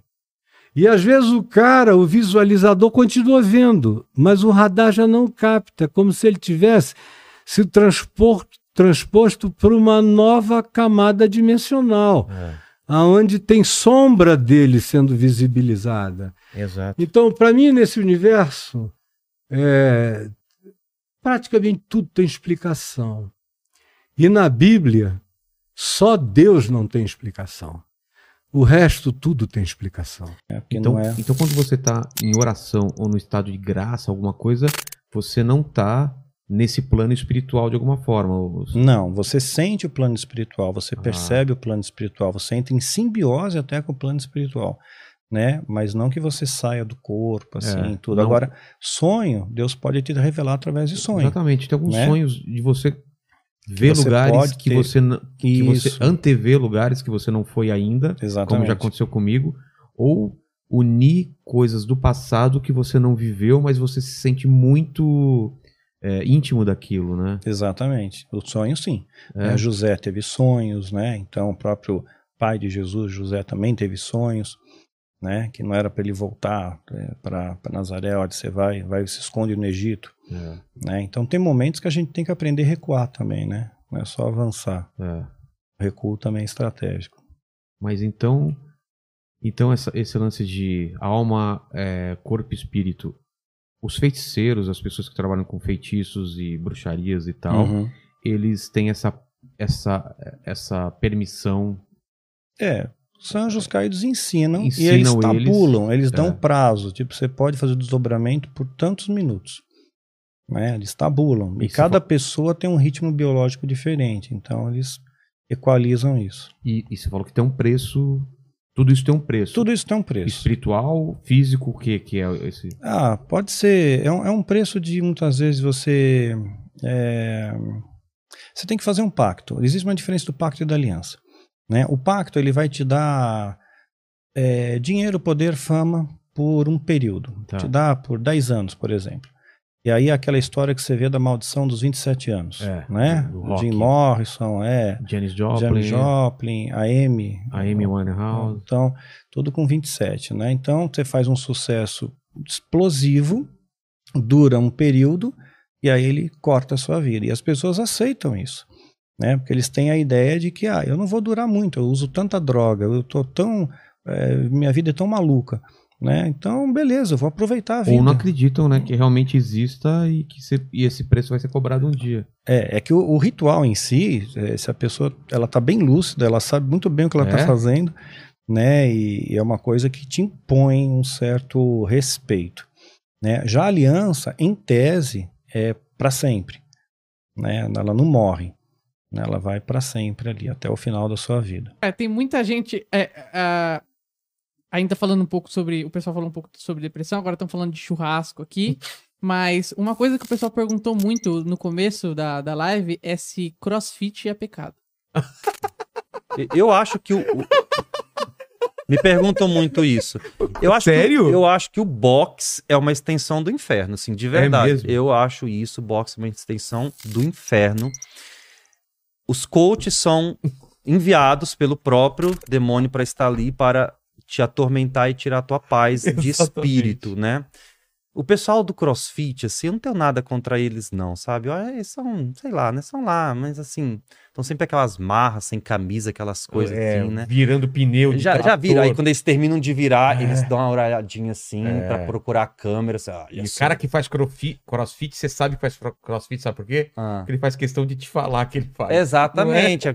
faz crossfit, bota lá na bio do Instagram aquele É. bonequinho lá, né? Aquela coisa toda. Então eles fazem questão, eles usam as meias coloridas até a canela, assim, é uma. É uma raça que tá surgindo agora, né? Uma raça elitizada aí, É. que eles acham que assim, que, que tudo se resume ao redor daquele box ali. Mas uma vez eu fui no CrossFit e eu saí de lá tão sem dignidade que eu falei assim, eu nunca mais piso os meus pés de novo num lugar desse. Eu lembro que eu fiz a aula com quatro mulheres. E aí, eu não vou ficar para trás não. Eu vou fazer Tentava tudo que fazer. essas mulheres faziam, eu vou fazer aqui também. E eu fui fazendo tudo que elas faziam e pega a barra e faz flexão e não vira pneu, aquela coisa toda e, e tentava se pendurar naquelas barras lá de cima. Quando eu saí de lá, assim, sério, eu fui tomar banho, eu não conseguia segurar o sabonete, de tanto que a minha mão tava tremendo, assim. Eu fiquei tão dolorido, assim, nunca mais volto nesse lugar aqui. Se bem que eu tenho um monte de amigo, crossfit. Eles me mandam meias, essas coisas, sabe? Recebido essas coisas. Mas Eles a- me adoram. Mas a pergunta era se crossfit era do demônio, é É isso? pe- É pecado. é pecado. Ah, é pecado. É. Mas não é pecado, então. É, cada um com suas loucuras, né? E a gente está na semana da Páscoa. O que significa Páscoa para, para, o cristão? É, historicamente, Jesus também ele, ele, ele celebra a Páscoa. Como que. A Páscoa, na verdade, historicamente, é uma festa judaica. A Páscoa ela vem da comemoração e da celebração da vitória que Israel teve quando, ela, quando, quando a nação está escrava no Egito e, e Deus quer tirar aquele povo do Egito para constituir a nação através do qual ele, ele se manifestaria ao mundo, de onde viria o Messias. Só que o faraó não quer libertar esse povo, ele tem que mandar dez pragas, a última ele ia matar os, os primogênitos das famílias, e aí ele vem e fala através do profeta Moisés que era para imolar um cordeiro, já tipificando Jesus, já apontando para o sacrifício de Jesus na cruz, tinham que imolar um cordeiro, assar o cordeiro inteiro, comer todas as partes do cordeiro e com o sangue do cordeiro passar nos ungir, né, os batentes das portas. E com isso, o anjo da morte ia passar pelo Egito e as casas que estivessem com essa marca do sangue iam ser livres, os primogênitos não iam morrer. Então, essa passagem do, ano, do anjo da morte é o Pessá, de onde vem a palavra Páscoa. Então, para os judeus, é a celebração dessa passagem do, do anjo e da, da salvação e do livramento de Deus por eles terem essa marca do sangue nas, nas portas. Para o, o cristão, é muito interessante isso, porque além de o cordeiro representar Jesus, que é chamado de cordeiro infinitas vezes, ou, ou muitas vezes no Novo Testamento, principalmente Apocalipse, ele, para o cristão, o, o, o cordeiro pascual, que é Jesus, morreu exatamente no dia da festa da Páscoa. Ou seja, cumprindo também essa profecia de que ele é o cordeiro. Então, qual é Aliás, ele não morreu no dia da Páscoa, ele ressuscitou. Ele morre na sexta-feira e ele ressuscita no domingo. Então, a, a, comemoração do cristão é a ressurreição de Jesus. Jesus morreu na sexta, mas ele está ressuscitando no domingo de Páscoa. Então, é um tema interessante porque toda a fé cristã está fundamentada na ressurreição de Jesus. Exatamente. Se Jesus não ressuscitou, o cristianismo é uma fraude. Se Jesus não, não ressuscitou, o cristianismo é um engodo. A ressurreição de Jesus, se ela não ocorreu, ela foi a maior farsa da história da humanidade. Ou ela foi o evento mais extraordinário entre os homens. Porque realmente o Filho de Deus veio, morreu, ressuscitou e está vivo. Então tudo a Bíblia é verdadeiro e tudo vai se cumprir. E todo ser humano vai ter que decidir no que, que ele acredita. Ou eu creio que a ressurreição foi uma farsa, como fizeram, como quiseram convencer a humanidade em muitas oportunidades, dizendo: ah, não, as mulheres não foram no túmulo de Jesus, elas erraram o túmulo. Ah, não, os discípulos deram dinheiro para os guardas romanos e levaram o corpo de Jesus para outro lugar. Ah, não, é, não pode ser, é, vocês estão errados, não foi assim. Então, de muitas maneiras, tentaram desacreditar a história da ressurreição. Mas o cristianismo nasce com a história da ressurreição de Jesus. A, a, a ressurreição é o berço da igreja cristã. Se a ressurreição aconteceu, então Jesus vai voltar e tudo que está profetizado vai se cumprir. Os primeiros apóstolos, eles deram a vida por essa verdade. Pedro, Tiago, João, eles fundamentavam os seus primeiros sermões na ressurreição de Jesus. Eles foram pregar para as mesmas pessoas que tinham ressuscitado Jesus. Qual era a pregação de Pedro? Vocês mataram o Messias, mas ele ressuscitou e nós somos testemunhas disso. E 3 mil se convertiam, 5 mil se convertiam, porque realmente eles começaram a perceber que Jesus era o Messias, principalmente por eventos sobrenaturais que permearam tanto a crucificação quanto a ressurreição. Então a crucificação teve terremoto, o véu no, no templo se rasga de baixo a baixo, o povo viu que aquilo era uma coisa sobrenatural acontecendo. E na, na ressurreição, o mesmo, a pedra que era pesadíssima foi removida sobrenaturalmente. Maria Madalena, Maria e as outras chegaram lá para ungir o corpo de um defunto, elas não estavam esperando a ressurreição. Chegaram lá e encontraram dois anjos, falando: por que, que vocês estão procurando entre os mortos o que vive? Ele está vivo, ele não está aqui. Ele ressuscitou. E aí Jesus aparece para elas, aparece para Pedro, aparece para os discípulos com Tomé, para os discípulos sem Tomé, deixa Tomé tocar as laterais dele. Foi a maior evidência, a maior prova. Então há comprovações históricas da ressurreição de Jesus. E além disso, ele começa a mostrar a Bíblia. Ele começa a apontar para as profecias e dizer: está aqui escrito que eu tinha que morrer, que eu tinha que ressuscitar. Eu mesmo avisei vocês que eu tinha que morrer e tinham que ressuscitar. Aí que os discípulos entenderam que o reino era espiritual e começaram a pregar com ousadia, foram cheios do Espírito Santo e todos, com exceção de João, foram martirizados. A maioria morreu crucificada. Pedro morreu crucificado de cabeça para baixo. Tomé morreu com uma, um, um, atravessado por uma lança. Mateus morreu atravessado por uma espada. Judas Tadeu também. Então, por quê? Você acha que eles iam morrer por uma mentira? Eles dariam a vida dela por isso. Estevão morreu apedrejado porque ele viu Jesus ao lado de Deus, ele foi crucificado, foi, foi apedrejado. Paulo morreu decapitado. Então, esses homens deram a vida dele pela ressurreição, crendo na verdade da ressurreição. Durante os quatro primeiros séculos da igreja cristã, milhares de cristãos foram queimados, foram destruídos por feras nas arenas do Coliseu, foram foram espetáculo, os seus assassinatos foram espetáculo para os imperadores no circo Máximos em outros circos romanos. Por que, que eles dariam a vida se isso fosse uma mentira? Então a ressurreição de Jesus é um fato e nela está fundamentada toda a fé cristã. Jesus ressuscitou, Jesus está vivo. Se eu conversar com ele agora, ele vai responder. Ele está presente, ele está, ele é conosco, ele vai voltar e aquilo que está escrito vai se cumprir. Essa é a base. A Páscoa, então, é essa celebração. Jesus ressuscitou, Jesus está vivo. Curioso que não tem como você definir nem, nem a aparência de Jesus. Tem, então o pessoal fica tentando. Na verdade, o povo de Israel, os judeus não são uma raça. Os judeus são uma unidade étnico-religiosa no qual entrou todo tipo de gente, desde os tempos antigos. Né? O pessoal até essas coisas de que o pessoal era machista, calma aí, não muito mais do que os europeus. Na Bíblia tem Débora, tem Ruda, tem um monte de mulher. Tem uma mulher lá que é uma executiva da Paulista em Provérbios 31. Então isso é muito antissemitismo europeu. É, o antissemitismo europeu que taxa tudo que é ruim em cima dos judeus base não, do é, nazismo, aliás, né? esse é um outro problema. E não eles é não eram muito assim. diferentes da época que eles Não, viviam. Esse, esse é um E outro é problema. bem melhor do que os outros. Na verdade, a Israel é, é- até hoje é assim. Já vou falar de Golda Meir. Vai lá pra você saber o que que é uma Yiddish Mama. Conheça a realidade judaica de perto, pra você ver que não é bem Esse é um outro o pessoal problema. pinta na Europa, não. Infelizmente, a figura de Jesus foi usada e é usada ainda para cumprir esse tipo de agenda, de agenda política e muitas vezes muito escusa como agenda antissemita. Então, o que, que acontece? O que, que diz lá o, o- o credo apostólico? Padeceu sob Pôncio Pilatos, romano. Certo? Padeceu sob Pôncio Pilatos, romano. O que, que a gente está comentando aqui? Jesus, uma figura que faz com que Paulo seja perseguido por quê? Por causa de um discurso anti-imperial, que a gente não sabe a extensão desse discurso anti-imperial de Paulo, mas tem um pouco. E o Império Romano é, é muito importante na perseguição dos primeiros cristãos.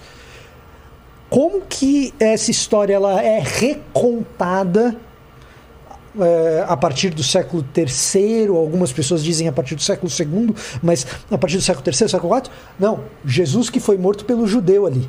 E aí começa uma história muito triste em torno dessa figura extraordinária chamada Jesus. Como se ele fosse russo, chinês, né? E os outros eram judeus. Ele era? Exato. De perseguição dos judeus ao longo dos séculos, e a gente entra na Idade Média com histórias absolutamente horrorosas. Que, se a gente for mencionar aqui, a história de mulher grávida sendo assassinada por causa de Jesus? Claro que não. por matando em causa de uma de Jesus, né? por causa de uma apropriação que se faz do cara e da história, e recontando a história de uma maneira a servir a uma determinada narrativa. Isso desemboca, evidentemente, muito claramente no nazismo. Agora, o antissemitismo não é o único problema. Em nome de Jesus, a gente também fez Mas outras gente não barbaridades. Tem condição de definir a aparência de Jesus porque o, o povo de Israel era um povo misturado. Ah, é? Em termos de. Não tem uma aparência. Claro que a maioria dos judeus. Hoje você tem judeu com cara de japonês, né? Existe. Mas na época no tempo não é. antigo não. É difícil você ter um judeu negro também. Alguns, poucos, aí que tivesse alguma mistura. Isso você vai ter, mas assim, a maior parte dos judeus tinha cara de português, né? Cara de, de árabe, né? Mas a cor da pele também É, variava, pele da mais ser- clara para pode mais ser escuro. mais moreno e pode ser menos. Mas dificilmente, claro, não é uma cara de, Nórdico. de norueguês, É. né? Essa Não, cara isso é um de fato. americano. Agora, até uma, uma discordância. é, se a gente for lembrar, se a gente for pegar lá da- da- do começo de Israel, Abraão veio de Ur dos Caldeus. Né? A gente não tem quase nenhuma informação desse lugar, mas o que a gente tem é uma tribo de feiticeiros de pessoas provavelmente pretas, pessoas Não, negras. Isso é, é sumérios e acadianos. É uma civilização semita. A língua que eles falam é uma língua semita. Só- O- dos caldeus. o Sim, sim, é o dos Caldeus. Sim. Aí eles entram no Egito. O Egito fica na África. É que a gente tem a cabeça do Egito hoje de um Egito depois da expansão árabe. Então, quando a gente pensa Egito hoje, a gente pensa numa, num povo árabe. Mas a gente está falando de um Egito africano, Você de milhares de anos Ben- atrás. a pintura de Beni Hassan, no Egito, que você vê claramente semitas e egípcios. Se você olhar, por exemplo, entrar no Museu do Cairo, você vê a múmia do Ramsés II.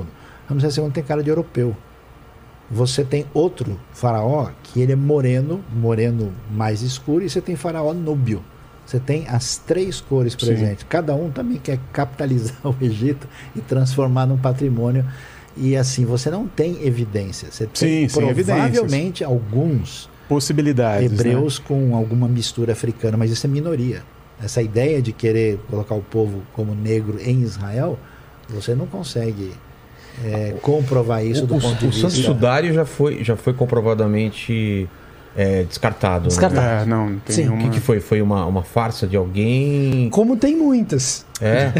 Como tem muitas. Você Porque, tem até. porque o santo lasca da ajudaria a saber como seria o rosto de Jesus. né? Então, qual é o problema? É. Você não tem como comprovar que é Jesus porque você não tem o DNA de Jesus para bater. O que você tem é um lençol muito antigo de alguém que foi ali sepultado e você tem os sinais, marcas. mas assim, como é que você vai saber esse esse Mas é até elemento? estranho, né? A forma como é impresso, a coisa é muito perfeito. Não sei se aquilo é. Tá, mas perfeito comparado com o quê? né? Exato. Não, não, não que eu tô falando assim, perfeito, assim, me parece uma coisa fabricada até. Não parece que enrolaram de qualquer jeito uma pessoa É, foi feito depois, né? É, Parece- parece, feito, parece ter sido eu, feito eu depois. gosto da, né? da ideia de pensar um Jesus é, não branco, né? E com certeza não de olho verde, com essas madeixas loiras que é pintado por aí, É, que tem tudo a ver com. É, Com europeização. nariz fino, Isso, né?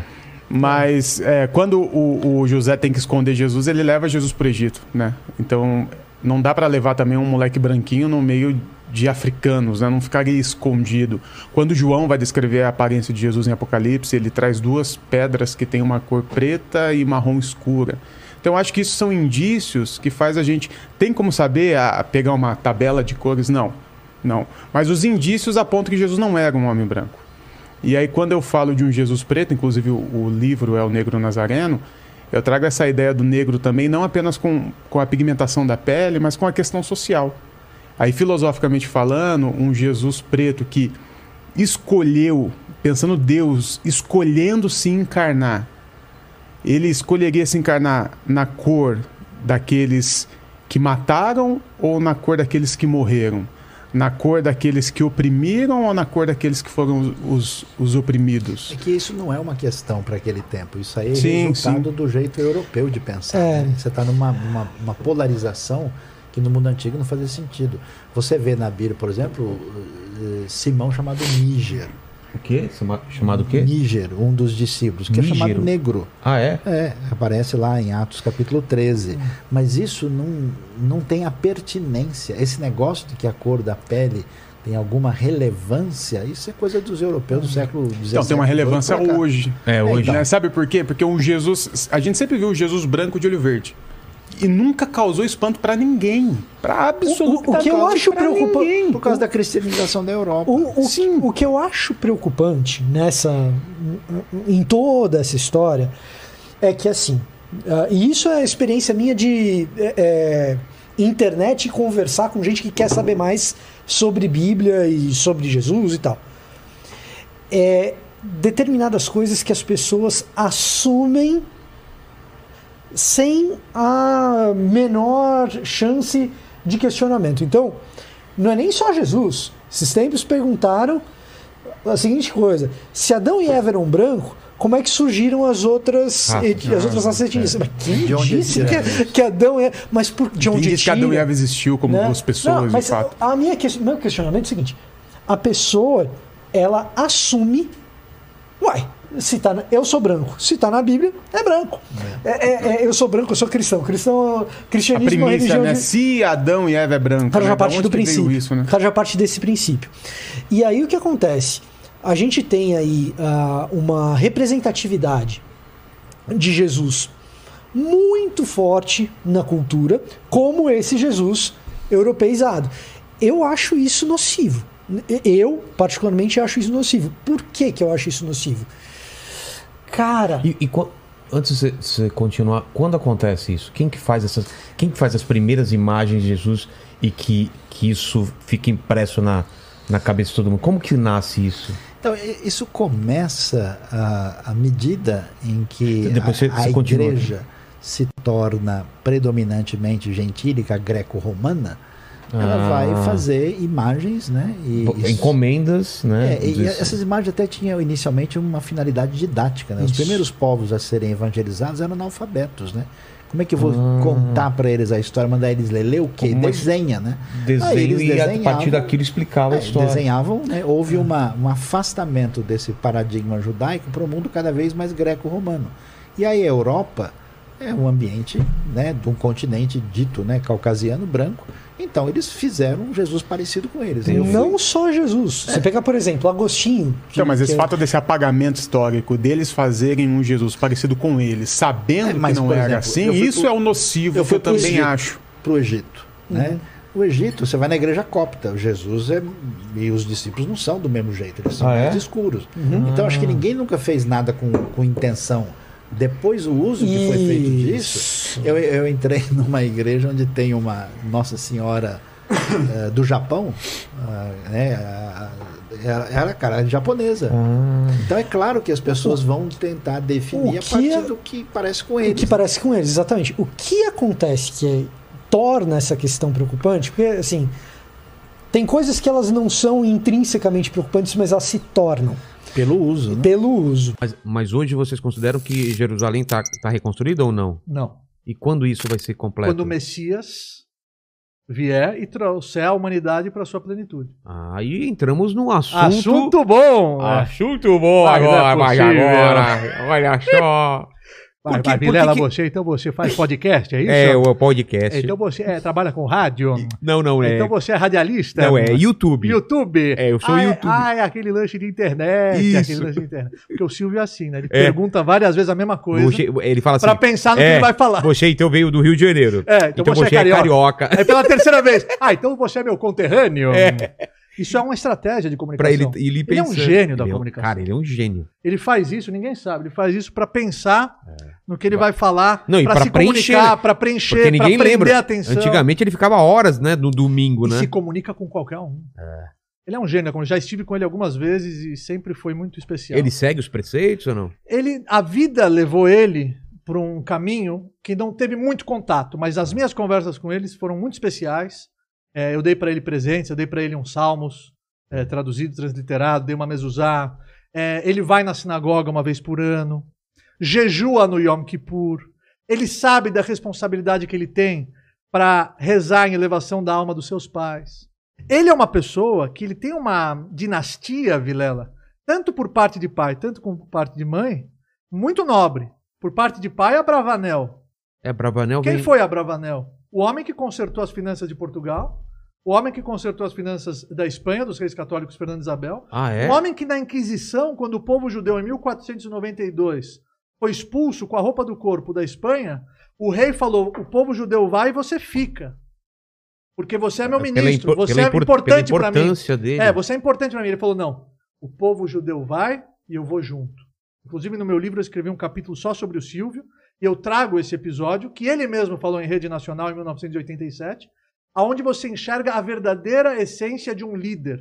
Está ao lado do povo nas horas boas e principalmente nas- nos momentos de crise. Ele foi com a roupa do corpo, e olha que a fortuna dele ele foi avaliada, fortuna É. de bilhões. A mesma coisa, você pega hoje um, um banqueiro importante, tem que sair do Brasil com a roupa do corpo, acompanhando a sua cultura, o seu povo que foi expulso, e começar a vida do zero em outro lugar. Mas isso, isso na história do, do povo judeu aconteceu diversas, diversas vezes. Diversas vezes. Diversas vezes. E o povo judeu soube se reinventar. É. Jesus existiu de verdade ou não? Exi- existem provas? Porque, claro que a gente acredita. Eu sou cristão, eu acredito em, em Jesus, acredito na Bíblia.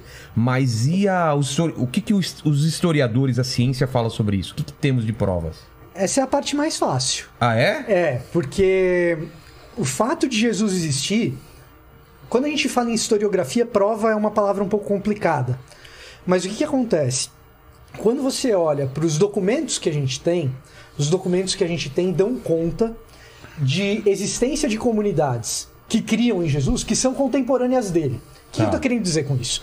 Você pega, por exemplo, os primeiros documentos que estão na Bíblia, os primeiros documentos em ordem de redação Tá. que estão no Novo Testamento, melhor dizendo, são as cartas de Paulo. As cartas de Paulo, se você for pegar a primeira de todas, tem uma discussão se é a primeira Tessalonicense, se é Gálatas, mas assim, pessoal mais crítico, historiador mesmo, geralmente vai com primeira Tessalonicenses. E aí, primeira Tessalonicenses, esse pessoal geralmente data do início da década de 40 da nossa era, da era cristã, da era comum. Início da década de 40 significa que lá no ano 40 Paulo já tinha passado por ali, já tinha plantado uma comunidade, a comunidade acreditava em Cristo e era uma comunidade que tinha judeu perseguindo Paulo, indo atrás dele. Pô, por que, que esse cara tá falando desse Messias que foi crucificado pelo Império Romano? Então você está falando do intervalo aí entre a morte de Jesus e a existência de uma comunidade com um número razoável de pessoas que acreditavam nessa história e que poderia ter sido é, persuadida a não acreditar nessa história com a seguinte frase: Esse doido desse Paulo tá falando de um cara que nunca existiu. Ah, é? Poderiam, né? V- v- vamos lá. Tem uma galera perseguindo Paulo porque ele tá falando que Jesus é o Messias. Exato. Ele vai lá, planta uma comunidade em Tessalônica. 40 anos depois. Pouco antes, porque ele escreve a carta é, 10 anos depois. Então, Entendi. se- ano 33, Jesus morre. Tá. Ano 42, possivelmente, data de redação de 1 Tessalonicenses. Então, nove anos depois. Então, você pega Paulo escrevendo sobre Jesus para uma comunidade que já existe, que ele mesmo fundou, ali em Tessalônica. Quando ele funda essa comunidade em Tessalônica, ele está sendo perseguido por judeus que estão dizendo assim: esse Jesus que você está falando não é o Messias. E o que esses caras poderiam dizer para essa comunidade? Paulo é um mentiroso. Paulo é um mentiroso. Jesus nunca existiu. Poderiam. Não E é o que acontece. Não é o que acontece. Eles questionam se Jesus ressuscitou ou não. Eles usam uma seguinte artimanha. Olha, o que Paulo está dizendo é que esse tal desse Jesus, ele é o verdadeiro Senhor e não César do Império Romano. Então persegue esse cara porque ele está com uma ideologia anti-imperial. Mas em momento nenhum, Paulo ou os primeiros cristãos têm que se defender da acusação de que É. Jesus não, esse cara nunca existiu. Entendi. Então, e é muito próxima a data. Seria muito fácil você chegar e dizer o seguinte: olha, eu tenho Fulano, Cicrano, Beltrano e Fulano aqui que moram na Judéia e nunca teve esse tal de Jesus. Vai até Nazaré, viaja até Nazaré, pergunta lá se em Nazaré teve esse Jesus aí. Seria muito fácil por quê? Porque são eventos praticamente contemporâneos. Ou contemporâneos dá para se dizer. Então, quando a gente fala em historiografia, a gente não fala em provas, mas os indícios da existência de um Jesus de Nazaré são indícios muito fortes. Além disso, você tem algumas evidências que são extra-bíblicas. Você tem duas menções, por exemplo, em Flávio Josefo. Uma delas é contestável, uma delas aparentemente é posteriormente editada, mas você tem pelo menos uma em Flávio Josefo, que é um Aquela que historiador ele judeu. começa falando assim. é, Ouvia-se falar de um Jesus, um homem chamado Jesus, e, assim, e vamos dizer que ele não era um homem, né? É como se assim, um historiador como Flávio José declarando que Jesus era um Deus. Então isso mostra que aquela escrita deve ter sido editada do Flávio José, né? Possivelmente, foi. Exi- Assim, existe um debate, mas o consenso acadêmico é de que isso foi editado Sim. posteriormente. Mas tem uma fala dele que não é contestada. Sim. Então, assim, você tem um pouco de evidência extra-bíblica também. Além da evidência bíblica que leva a gente a tentar imaginar o cenário e falar assim, putz, os caras têm tudo para dizer que Paulo tá mentindo. E eles não usam esse argumento, usam outros.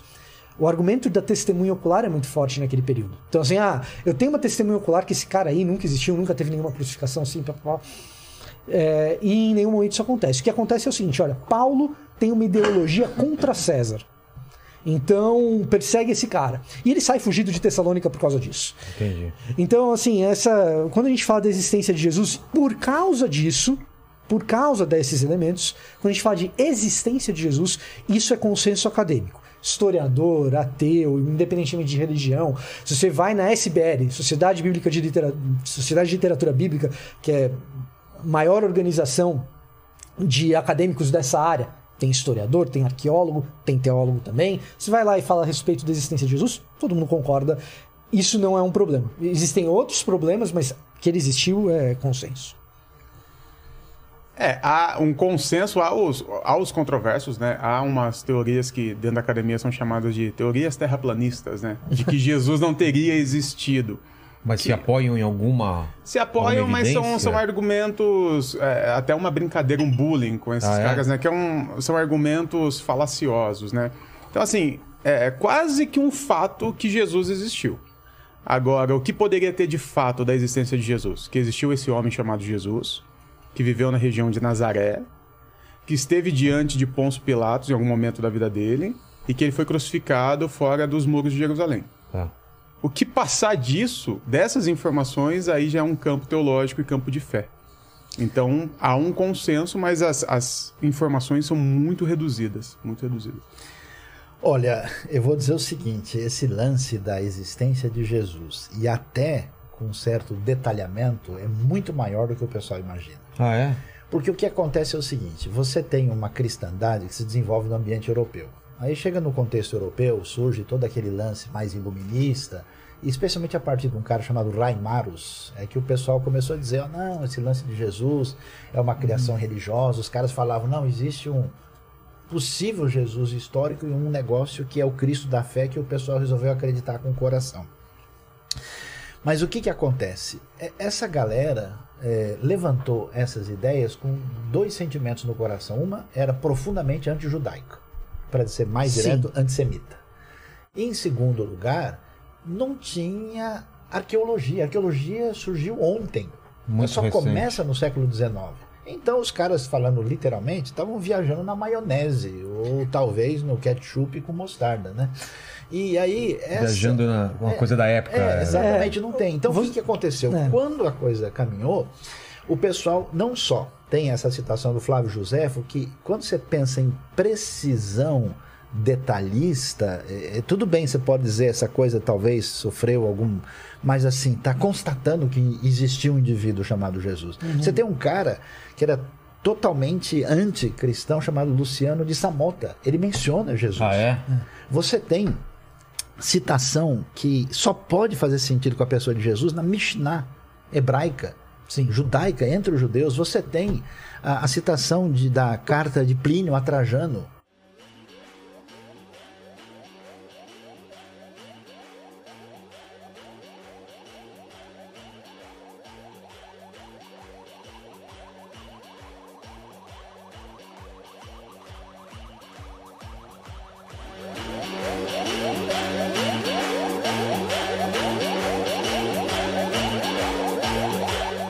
Está ouvindo o podcast Inteligência Limitada, um programa onde o convidado é sempre inteligente, mas o Rogério Vilela é limitado.